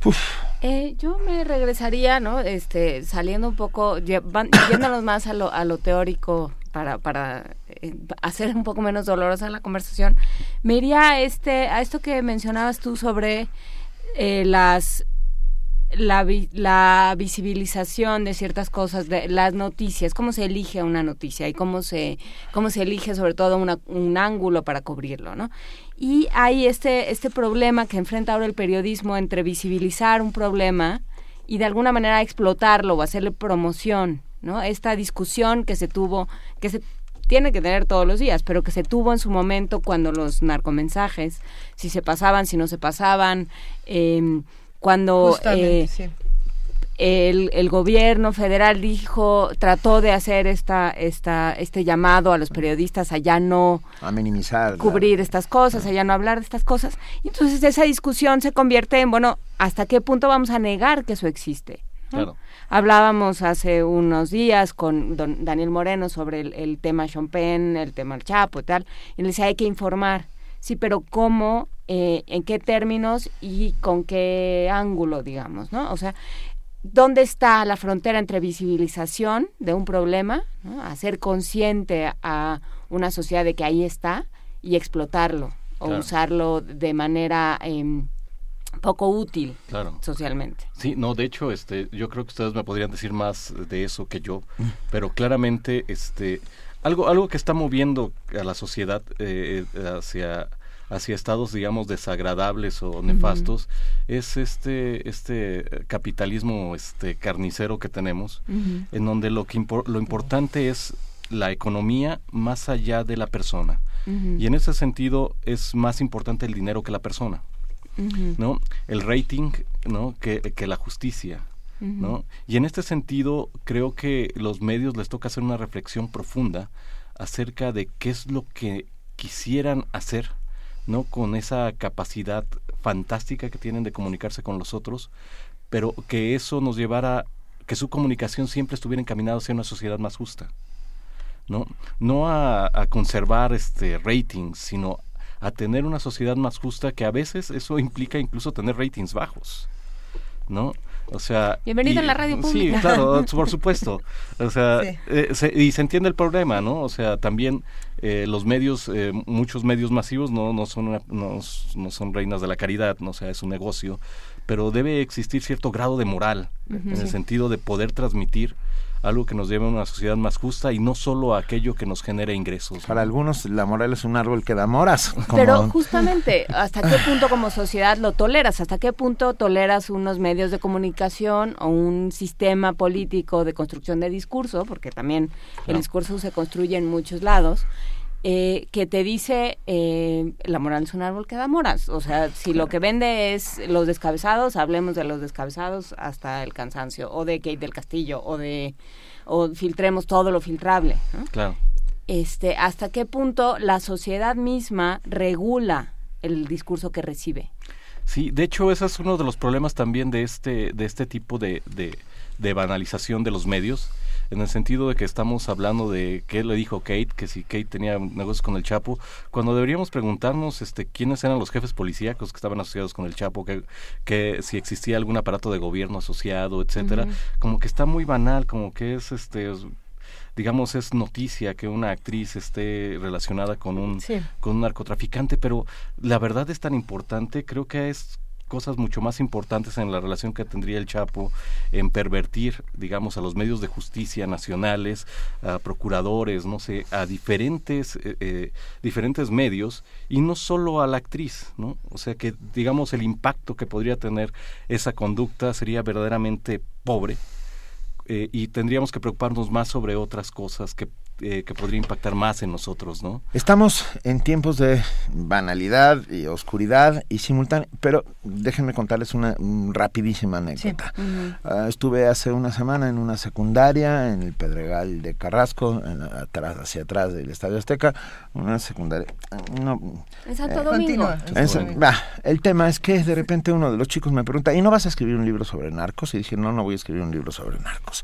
Y, y yo le dije, ¿por qué tendría que escribirlo? Y me dijo, porque ellos son los héroes. Ah, esta fascinación hacia el, ah, hacia el que está el que consigue el dinero fácil, el capitalismo, capitalismo gore, como lo llama Sayak Valencia, que por cierto nos recomienda y Luigi Monroy, eh, leer, búsquenlo en internet, Capitalismo Gore de Sayak Valencia, es un estudio francamente interesante sobre cómo han cambiado los valores. El tema es, se están convirtiendo en una suerte de héroes para ciertos... Uh, y no para ciertas clases sociales, es mentira, ella ¿eh? para, muchas. pero además, ¿Eh? pero a ver, ¿cómo explicas a Laura Bozo? Y estos programas ah, donde lo que se lo que se digamos, el tema, el argumento del programa, el contenido del programa es, em, es la miseria humana de alguna manera. ¿no? O, Big Brother. La, exhibición. La, el, todos los, la, la, televisión sin guion, digamos, la televisión reality TV. ¿Cómo lo explicas? Mira, este, nosotros necesitamos eh, forzosamente una identificación y tenemos una necesidad de justicia, una necesidad de que las cosas salgan como deben de salir, ¿no? O que el resto de las personas también tiene este tipo de emociones negativas que nosotros tenemos. Eh, ¿A qué voy? Eh, por ejemplo, con Laura Bozo, lo que nos interesa, por ejemplo, es que ella ponga en su lugar al desgraciado, ¿no? o Hay sea, una transferencia. Tal cual, tal cual, o sea, ves ahí en esa persona toda la injusticia, todos los maltratos que te ha hecho un desgraciado y que Laura Bozo es capaz de poner en su lugar. ¿No? Hace justicia por ti, tú necesitas ese desfogue. E, es, no están hablando de ellos, están hablando también de ti. Esa identificación se convierte en algo importante cuando eh, vemos, por ejemplo, a los narcotraficantes como algo aspiracional, como algo que a mí me gustaría hacer. Ese era tan pobre como yo, era tan ignorante como yo, tenía tan pocas oportunidades como yo, y gracias a que una serie de, de factores muy humanos, como por ejemplo que es aferrado, que es persistente, que fue agresivo, ¿no? Que fue este que arrasó con todos, pues, o sea, luchó, luchó y luchó, este consiguió lo que tiene ahora, ¿no? O sea, nosotros admiramos a las personas capaces, ¿no? Pero no nos damos cuenta de que esa capacidad, ¿no? está obtenida a base de sangre, a base de la destrucción de otros. ¿No? Entonces tendemos a ignorar, digamos, ese pequeño detalle acerca de esa capacidad humana y nos identificamos e, con ellos como un modelo aspiracional de algo que se puede obtener desde donde estoy, ¿sí? Sin necesidad de ir a la escuela, sin necesidad de este de tener una familia este que me ubique, etcétera, etcétera. O sea, yo lo puedo hacer ahora. ¿por qué no? eso es lo peligroso. Cuando se convierte en una opción real, es, es algo verdaderamente peligroso porque el sujeto en verdad piensa que esa es una opción de vida. Por supuesto, yo me podría dedicar al narcotráfico, pero lo veo como una opción de vida ridícula. ¿Tenemos una fascinación por el transgresor? Eh, no necesariamente. Eh, te digo, comenzamos a admirar justamente esas cosas que él tiene, esas virtudes, por así decirlo, que él presenta y que son admiradas prácticamente por todos los seres humanos. El dinero fácil, la, vida fácil, los coches. Bueno, es que ningún camino es fácil, ni uno ni el otro. Pero espera, espera, espera. Luego resulta, a mí lo que pasa es que me da un poco incluso de risa, quiero decir. a todos estos que han hecho grandes imperios por, la, por medio de la violencia, el asesinato, la droga, y acaban metidos en un eh, es el caso de Pablo Escobar. Estoy hablando de los narcos. También, luego, ese es otro tema. los pero bueno, que ya no van a poder salir de aquí porque lo están buscando en todos lados. Pero bueno, están acabados metidos en un cuarto con millones de dólares sin poder salir a la esquina a comprar un refresco. Ah, acabas descubriendo que es que, que, es una estupidez, pues, perdón, así de fácil. Pero no, no es así. La fascinación por ese cuarto lleno de millones de dólares sigue ejerciendo sobre nosotros una poderosa, poderosísima atracción. Sí, es que hay una, la sociedad nos ha mostrado una cara del bienestar falsa. Y en este sentido, este, pensamos, por ejemplo, que este modelo de obtener lo que queremos, de tener todo lo que queremos, de tener todo lo que deseamos, nos va a hacer felices. O lo que es lo mismo, que el mundo, cuando se acomode, nos va a hacer feliz. ¿no? Y esa idea casi infantil y poco informada normalmente nos lleva a que la persona que obtiene todo lo que quiere normalmente es terriblemente infeliz. Porque ya después, o en ese sentido, para obtenerlo ha sufrido mucho, para obtenerlo se ha convertido en una persona oscura. ¿no? Y, prácticamente no le ha dejado más que pequeñas satisfacciones que olvida con el tiempo y no permanecen. Oscar, tenemos mucho más de lo que necesitamos. Yo sí. No, entiéndeme. Estoy hablando de las sociedades contemporáneas, excepto, excepto de... Es que ahí surgiría una pregunta bien interesante y es si los modelos políticos y económicos eh, con los que vivimos actualmente necesitan de esta violencia, de esta brutalidad para en cierta medida polarizar a la sociedad y tener otro tipo de beneficios para esos modelos mismos. Ya, pues yo creo que más bien la política se ha adaptado a este a este modelo de violencia. ¿No, ¿no, lo genera? Este, lo generó pero de manera inconsciente. Creo que no no tuvieron este no no les cedo tanta capacidad. sí, o sea, creo que creo que de alguna manera el, el Estado ha administrado la violencia durante muchos años, de hecho así lo administró, ¿no? Y después en algún momento este cuando los, los grupos criminales no tuvieron espacio para negociar esto es cuando el estado cerró los espacios de negociación comenzaron a hacer irse por la libre no y, y, y, durante ese periodo este en el cual este tuvo el gobierno el PAN no se fueron por la libre y crecieron ¿no? Hasta que llegó un momento en donde fueron absoluta y completamente visibles. Antes pasaban desapercibidos, tenían este sus sus arreglos, este no, no tenían que hacer mucho escándalo, no se tenían que notar, etcétera. Este todo se arreglaba por aquí muy abajito y actualmente ya no tienen ni siquiera que esconderse. Ya hay impunidad. Ah, eh, ya no tenemos un estado lo suficientemente fuerte como para este retarlos. O saben que ellos son suficientemente fuertes como para retar al Estado. Entonces no necesitan esconderse, no necesitan este, que sus actividades sean este, secretas, lo hacen a, la luz pública y yo creo que este, más bien el Estado perdió la capacidad de administración de eso. ¿no? No creo que y el ejercer el monopolio de la violencia. Sí, ¿eh? claro. Eh, eso es una de las partes que, los, que, que define un Estado y que podríamos hablar de un Estado fallido en esos términos porque el Estado es el único que puede ejercer este, legalmente la violencia, ¿no? Y perdió esa capacidad por completo, ¿no? Bueno, por supuesto definido por el Estado, claro está, ¿no?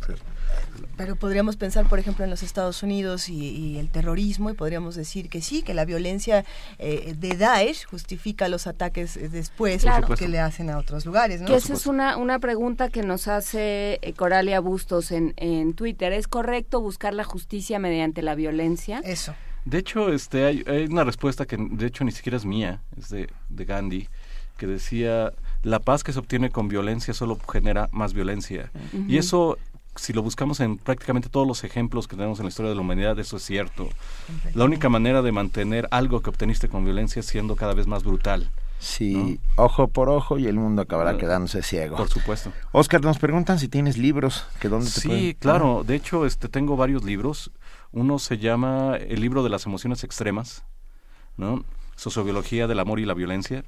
Este es de la editorial de la Universidad Iberoamericana. Okay. Este también tengo, acabo de escribir otro libro que se llama El trastorno por déficit de atención. Este tiene poco que ver con este tema. ¿Por, qué, me, ¿por qué me, señalaste? sí, de Manual Moderno acaba de salir. Este, lo vamos a presentar en la Feria del Libro este, próximamente. Muchas felicidades, ahí estaremos. Y también vamos a participar en el foro de la legalización por la legalización de la marihuana en el Senado. Entonces, este, pues esas son las actividades que tenemos ahorita programadas y tenemos varios artículos al respecto. En el foro de la legalización de la oh, oh, ¿Y tus artículos dónde los podemos leer? ¿Te buscamos en internet? Eh, búscanme en Google y ahí este, pueden encontrar casi todo. A ver, Oscar Galicia, ¿así? Sí, este, o en Twitter soy el gatosaurio 666. Este, obviamente. Es, obviamente. nombre le indica, es el gatosaurio. el gatosaurio. Este, eh, no es nada diabólico, ese es mi número de empleado nada más. Este, sí. Eh, se lo juro. En serio. no, está chido. Yo, yo, soy Benistófeles. en serio. A ver, gatosaurio. Gatosaurio. Pues estaremos muy, muy al pendientes de, todo lo que va ocurriendo en tu cuenta de Twitter, en los libros publicados. Vamos buscando también el de déficit de atención para futuras conversaciones. Y, bueno, qué, qué mejor que cerrar esta conversación. Eh, pues preguntándonos qué hacer para terminar con toda esta violencia, qué hacemos para, dejar de normalizarla. O, cuánto nos tiene que doler. Ya. Pues de hecho, yo creo, yo creo que es buscar ayuda. Esto es muchas personas. Eh, eh, el, primer foco de, de violencia en una persona es la familia. Esto es, la familia te puede proteger o te puede aventar al abismo de la violencia. ¿no? Y en este sentido, este, una familia que no sabe que su que su dinámica familiar es violenta, ¿no? Eh, finalmente acaba reproduciendo ese modelo. Y en este sentido creo que cuando algo no nos hace felices, cuando sentimos que algo no nos está complaciendo, eh, ah, tendríamos que buscar la manera de encontrar ayuda. Es una de las cosas que no hacemos con frecuencia. Pensamos que necesitamos casi estar desquiciados para pedir ayuda. Pero a veces basta con no sentirnos felices como para pedir ayuda no tendríamos por qué saber cómo serlo. La pregunta clave es en qué ventanilla está el lugar donde la sociedad puede ir a pedir ayuda. Sí, y eso es una tragedia. La, la, la, salud mental en México es algo que está verdaderamente en el hoyo ah. y las instituciones están saturadas. Entonces, este, si no hay opción para prácticamente tener una atención privada, pues este prácticamente estás perdido a menos de que estés delirando y estés en pleno proceso psicótico, ¿no? Nos quedamos callados para, ver si estábamos en pleno proceso psicótico.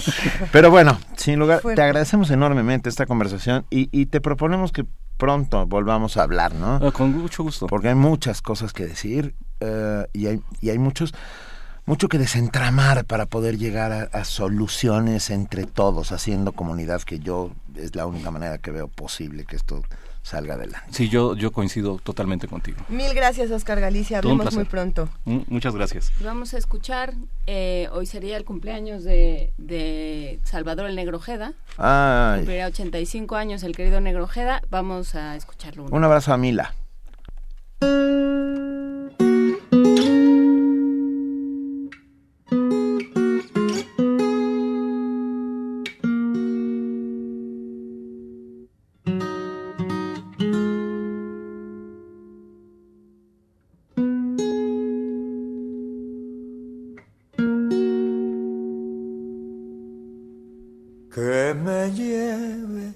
Tristeza antes que sentir rencor.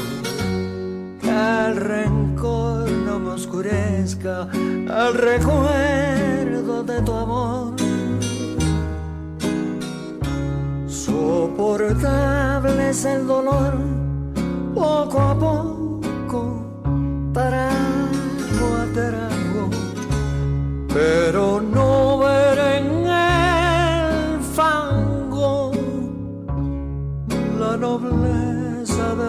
diablo que me lleve la tristeza, pero que la rabia no me daría mucha vergüenza ver que el odio me ganó y que el amor se nos amó el pozo del coraje y que es causa de mis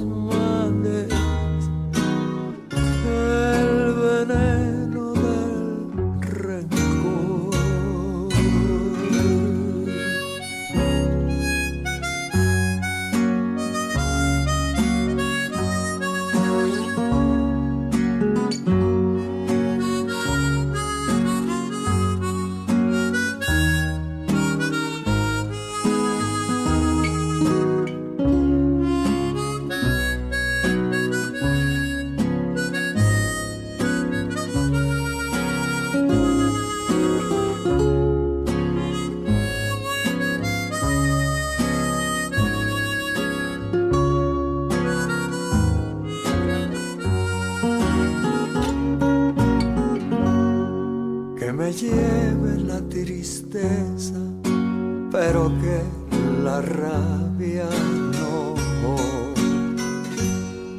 Me daría mucha vergüenza ver que el odio me ganó.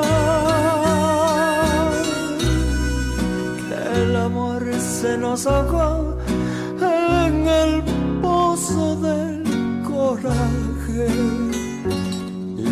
causa de mis males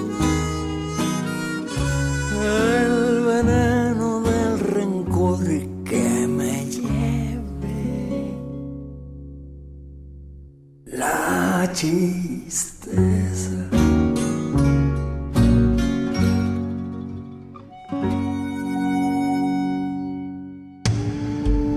Primer movimiento Escucha la vida con otro sentido. Escuchamos al grandísimo y queridísimo Salvador Negro Ojeda con que me lleve la tristeza. Que no nos lleve, ¿eh? Que no nos lleve. Y tenemos que agradecerle a Manuel Defis, ¿no? Él nos hizo la recomendación. Agradecerle que nos recordó, a Manuel Defis, que nos recordó por Twitter que hoy era el cumpleaños del Negro Ojeda y que, em, que, bueno, pues nos agradece también que lo hayamos puesto, pues gracias a Manuel Defis. Le mandamos un abrazo a Manuel Defis, a todos los que nos están escribiendo, arroba P Movimiento, diagonal Primer Movimiento UNAM, y a los que nos han llamado al 55 36 43 39. Gracias por hacer comunidad con nosotros. Es momento ahora de que platiquemos con Jorge Linares, él es coordinador del Programa Universitario de Bioética, y como lo hacemos todos los miércoles, le damos la bienvenida a este espacio. ¿Cómo estás, Jorge? Bienvenido. Hola, Luisa, Juana Inés, Benito, ¿cómo les va? Muy bien, ¿a ti? Nos bien, gracias. Como siempre, nos da un enorme gusto hablar contigo, Jorge. Igualmente. Entonces, eh, ¿fumar o no fumar? Ahora sí ya llegó el momento del debate. pues sí, fíjese que esta semana empezó el debate nacional sobre el, el, uso o regulación de la marihuana, eh, organizado por el gobierno federal, la Secretaría de Gobernación, y, eh, y paralelamente unas audiencias que ha organizado el Congreso eh, eh, la Cámara de Diputados fundamentalmente esta semana y entiendo que la próxima la Cámara de Senadores, ¿no? ya de entrada dos foros que, que no son precisamente dispares, pero que, que no se ve cuál es el objetivo final de los foros. Y bueno, el primero, organizado por el gobierno federal, se organiza en Cancún. Eh, sería muy difícil asistir ahí, yo que más quisiera, pero, pero por lo pronto no se enteran las noticias más o menos de lo que se ha discutido. Yo creo que el, el tema del, del uso medicinal de la marihuana ya debería estar eh, pues fuera de discusión. En efecto, hay un consenso internacional de que si hay usos médicos eh, eh, indicados, digamos, y eso debería haberse ya trabajado hace mucho tiempo. Me da la impresión, en mi opinión, de que esto es como una dilación de un debate que va a durar no sé cuántos meses para para concluir que solamente se, se va a permitir el uso medicinal de derivados de la marihuana, porque el otro uso medicinal, eh, el de personas que, que usan la marihuana fumada para, por ejemplo, reducir dolores, esclerosis, eh, enfermos terminales, etcétera, eso seguirá siendo tema de, debate por el, el, manto de criminalización que subsiste en las, en las leyes mexicanas, no solamente en la Ley General de Salud, sino en los códigos penales. Y eso es el verdadero debate de, realmente eh, establecer entonces una eh, verdadera eh, descriminalización, pues, ¿no? Quitarle la penalización al, al uso de marihuana. Ayer se presentó por la CONADIC un informe sobre, sobre la encuesta nacional de adicciones, como, como le llaman, que indica números eh, que son aparentemente alarmantes sobre el consumo de, de drogas en los, en los jóvenes y en los niños. Pero pues no se, no se puede saber a ciencia cierta, a pesar de que los datos sí son relevantes, cuál es el patrón de consumo en niños y jóvenes y si es justamente el marco de ilegalidad de prohibición el que permite que, se, que estas drogas lleguen más rápidamente a los niños y los jóvenes y no eh, lo que sería un esquema de, de regulación precisamente para para evitar que esto fuera así, ¿no? Como, eh, como muchas veces hemos dicho varios que, que hemos hablado de este tema, nadie ha sostenido que la marihuana sea inocua y que todo el mundo deba consumirla y niños y jóvenes y todo el mundo, eso jamás se ha dicho, ¿no? Y entonces eh, me parece que la estrategia del gobierno federal, sobre todo de la CONADIC, pues está un poco errada en esta idea de, de tratar de decirnos que que los niños eh, consumen marihuana desde muy chiquitos y que entonces todo el mundo es, dañado por la marihuana y que por tanto hay que mantener la prohibición legal. A mí me parece un argumento fallido porque el esquema de, de prohibicionismo y de, y de, y de ilegalidad pues nunca ha reducido el consumo de nadie nunca ha reducido la cantidad de, sustancias eh, psicotrópicas que, están en la calle y eh, lo que sí ha favorecido pues es el comercio ilegal y el control de los cárteles. Ole. ¿Cómo ven? No, pues bueno, ¿qué te puedo decir?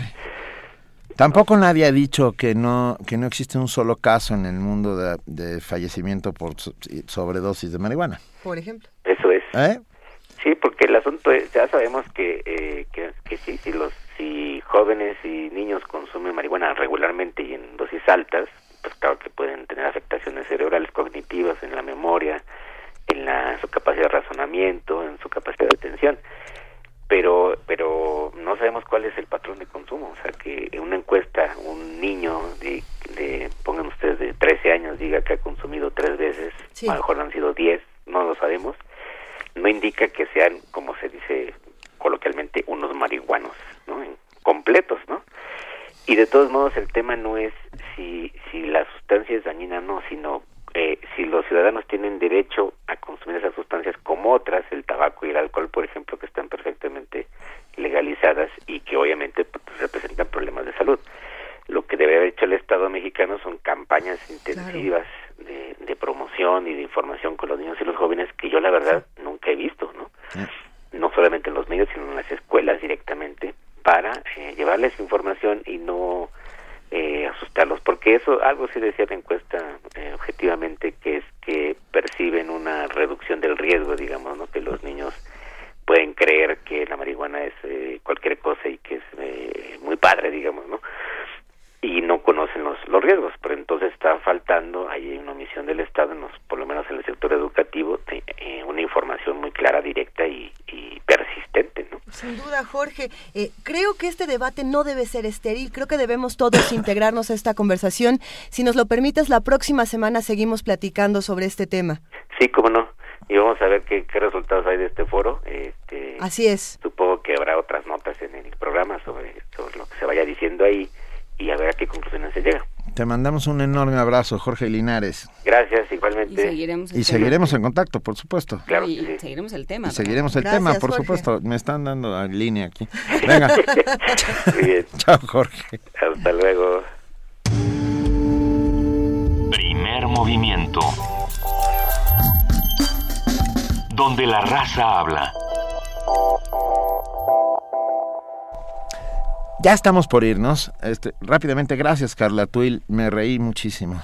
Que es una conversación, dice, sufro déficit de atención. Dice, ¿qué es eso? ¿Qué es qué? lo que tienes. Quítamelo, quítamelo, quítamelo, quítamelo. Ah, sí, eh, gracias Carla Tuil. Eh, nos sacó una gran carcajada. Nos sacó una gran carcajada.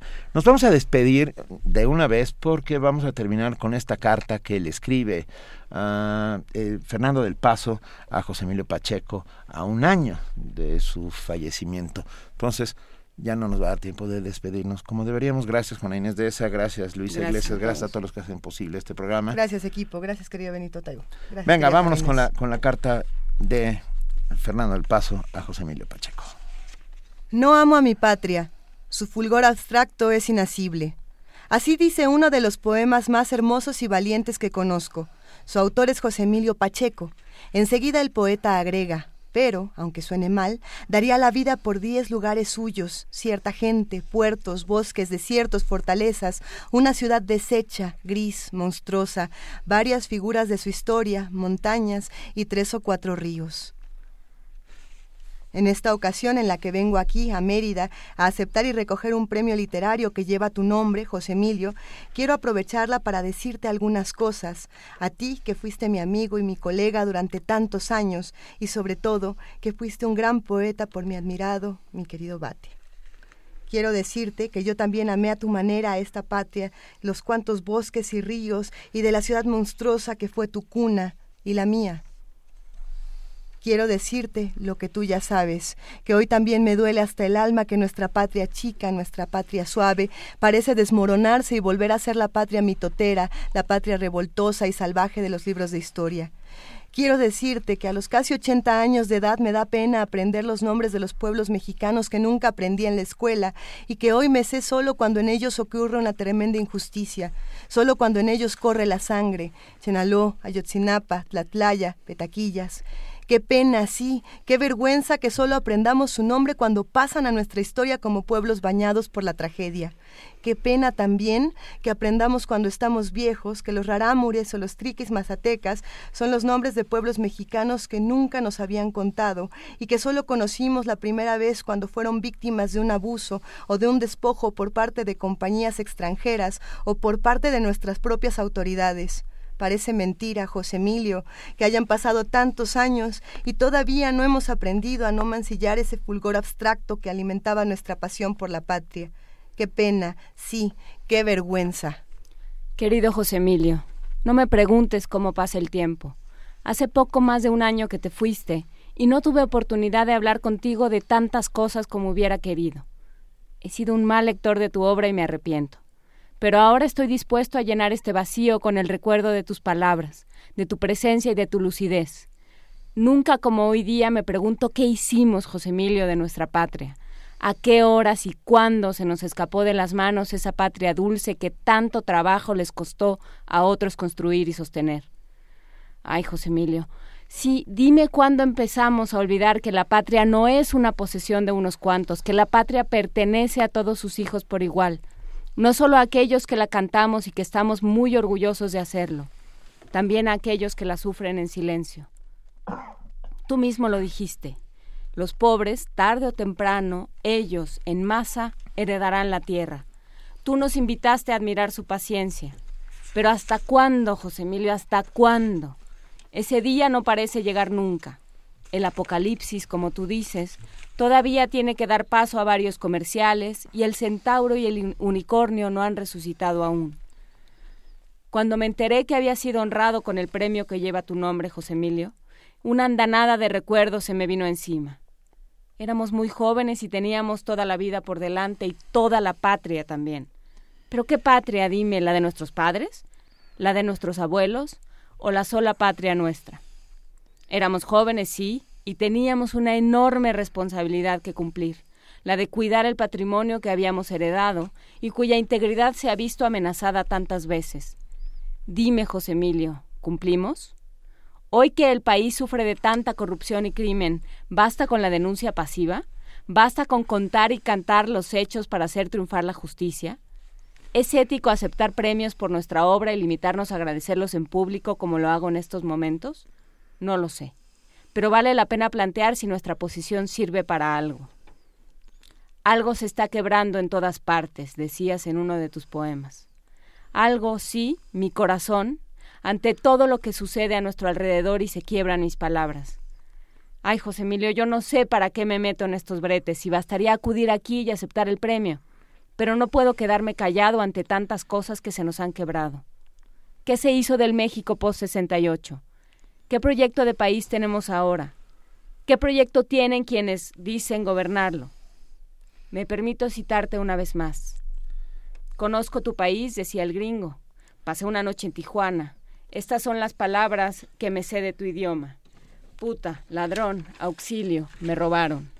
¿En qué se diferencian estas palabras de político, autoridad, socorro, me extorsionaron? Ay, José Emilio, ¿qué hemos hecho de nuestra patria impecable y diamantina? Insisto, José Emilio, no me preguntes cómo pasa el tiempo. Lo que te puedo y quiero decir ahora es que estoy viejo y enfermo, pero no he perdido la lucidez. Sé quién soy, quién fuiste y sé lo que estoy haciendo y lo que estoy diciendo. Lo único que no sé es en qué país estoy viviendo pero conozco el olor de la corrupción. Dime, José Emilio, ¿a qué horas, cuándo permitimos que México se corrompiera hasta los huesos? ¿A qué hora nuestro país se deshizo en nuestras manos para ser víctima del crimen organizado, el narcotráfico y la violencia? Ay, José Emilio, ¿de qué nos sirve recoger aquí y allá premios y reconocimientos mientras nuestro país se desprestigia ante los ojos del mundo, mientras México se mexicaniza para estar de acuerdo con sus películas y las, y las más negras de sus leyendas? Ay, José Emilio, ¿qué vamos a hacer? ¿Qué se puede hacer con 23 mil desaparecidos en unos cuantos años? ¿O son 23 mil 43? Ay, José Emilio, no sé qué más decirte. No sabes qué triste estoy. Acepto el premio que tiene tu nombre porque sé que se me da de buena fe, no sin antes subrayar que lo más importante en la vida no es recibir galardones, aunque se merezcan, sino, denunciar las injusticias que nos rodean. Te hablo, José Emilio, desde luego en español, la lengua que nos fue impuesta sangre y fuego por los conquistadores y que ahora es tan tuya y mía como lo es de cualquier habitante de España misma. Pero creo que también es una vergüenza que tengamos que vivir muchos años para enterarnos de la existencia de más de sesenta lenguas en nuestro territorio, por ejemplo el Huirárica o el Kikapú, cada vez que el grupo indígena que habla una de esas lenguas sea víctima de un despojo, de un ultraje a la sacralidad de su territorio, o cuando el río o los ríos que lo sustentan se vean contaminados por una empresa minera, o por la irresponsabilidad de las autoridades, o, o por la fracturación salvaje en busca de petróleo o gas chale que amenaza con destruir millones de litros de sus reservas acuáticas. No me queda, José Emilio, sino despedirme y para ello utilizaré la segunda lengua que se habla en esta hermosa ciudad anfitriona de Mérida, el maya. Gracias, José Emilio, y gracias a todos ustedes. Espero que nos encontremos una vez más cuando nuestro país sea de nuevo nuestro. Y por si acaso mis palabras no hayan sido suficientemente explosivas, termino con una auténtica bomba. En la esquina de un estanque había un sapo. Lo quise agarrar, pero se me escapó. Esto fue primer movimiento. El mundo desde la universidad.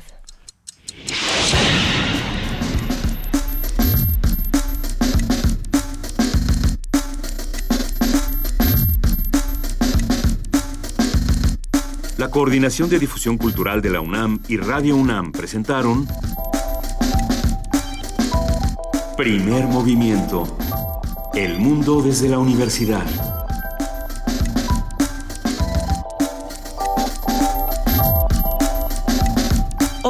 Técnica, Arturo González. Información, Antonio Quijano, Amalia Fernández, Miriam Trejo, Dulce García, Cindy Pérez Ramírez, Cristina Godínez, Abraham Menchaca y Nuche. Producción, Silvia Cruz Jiménez, Frida Saldívar, Paco Ángeles y Tamara Quirós.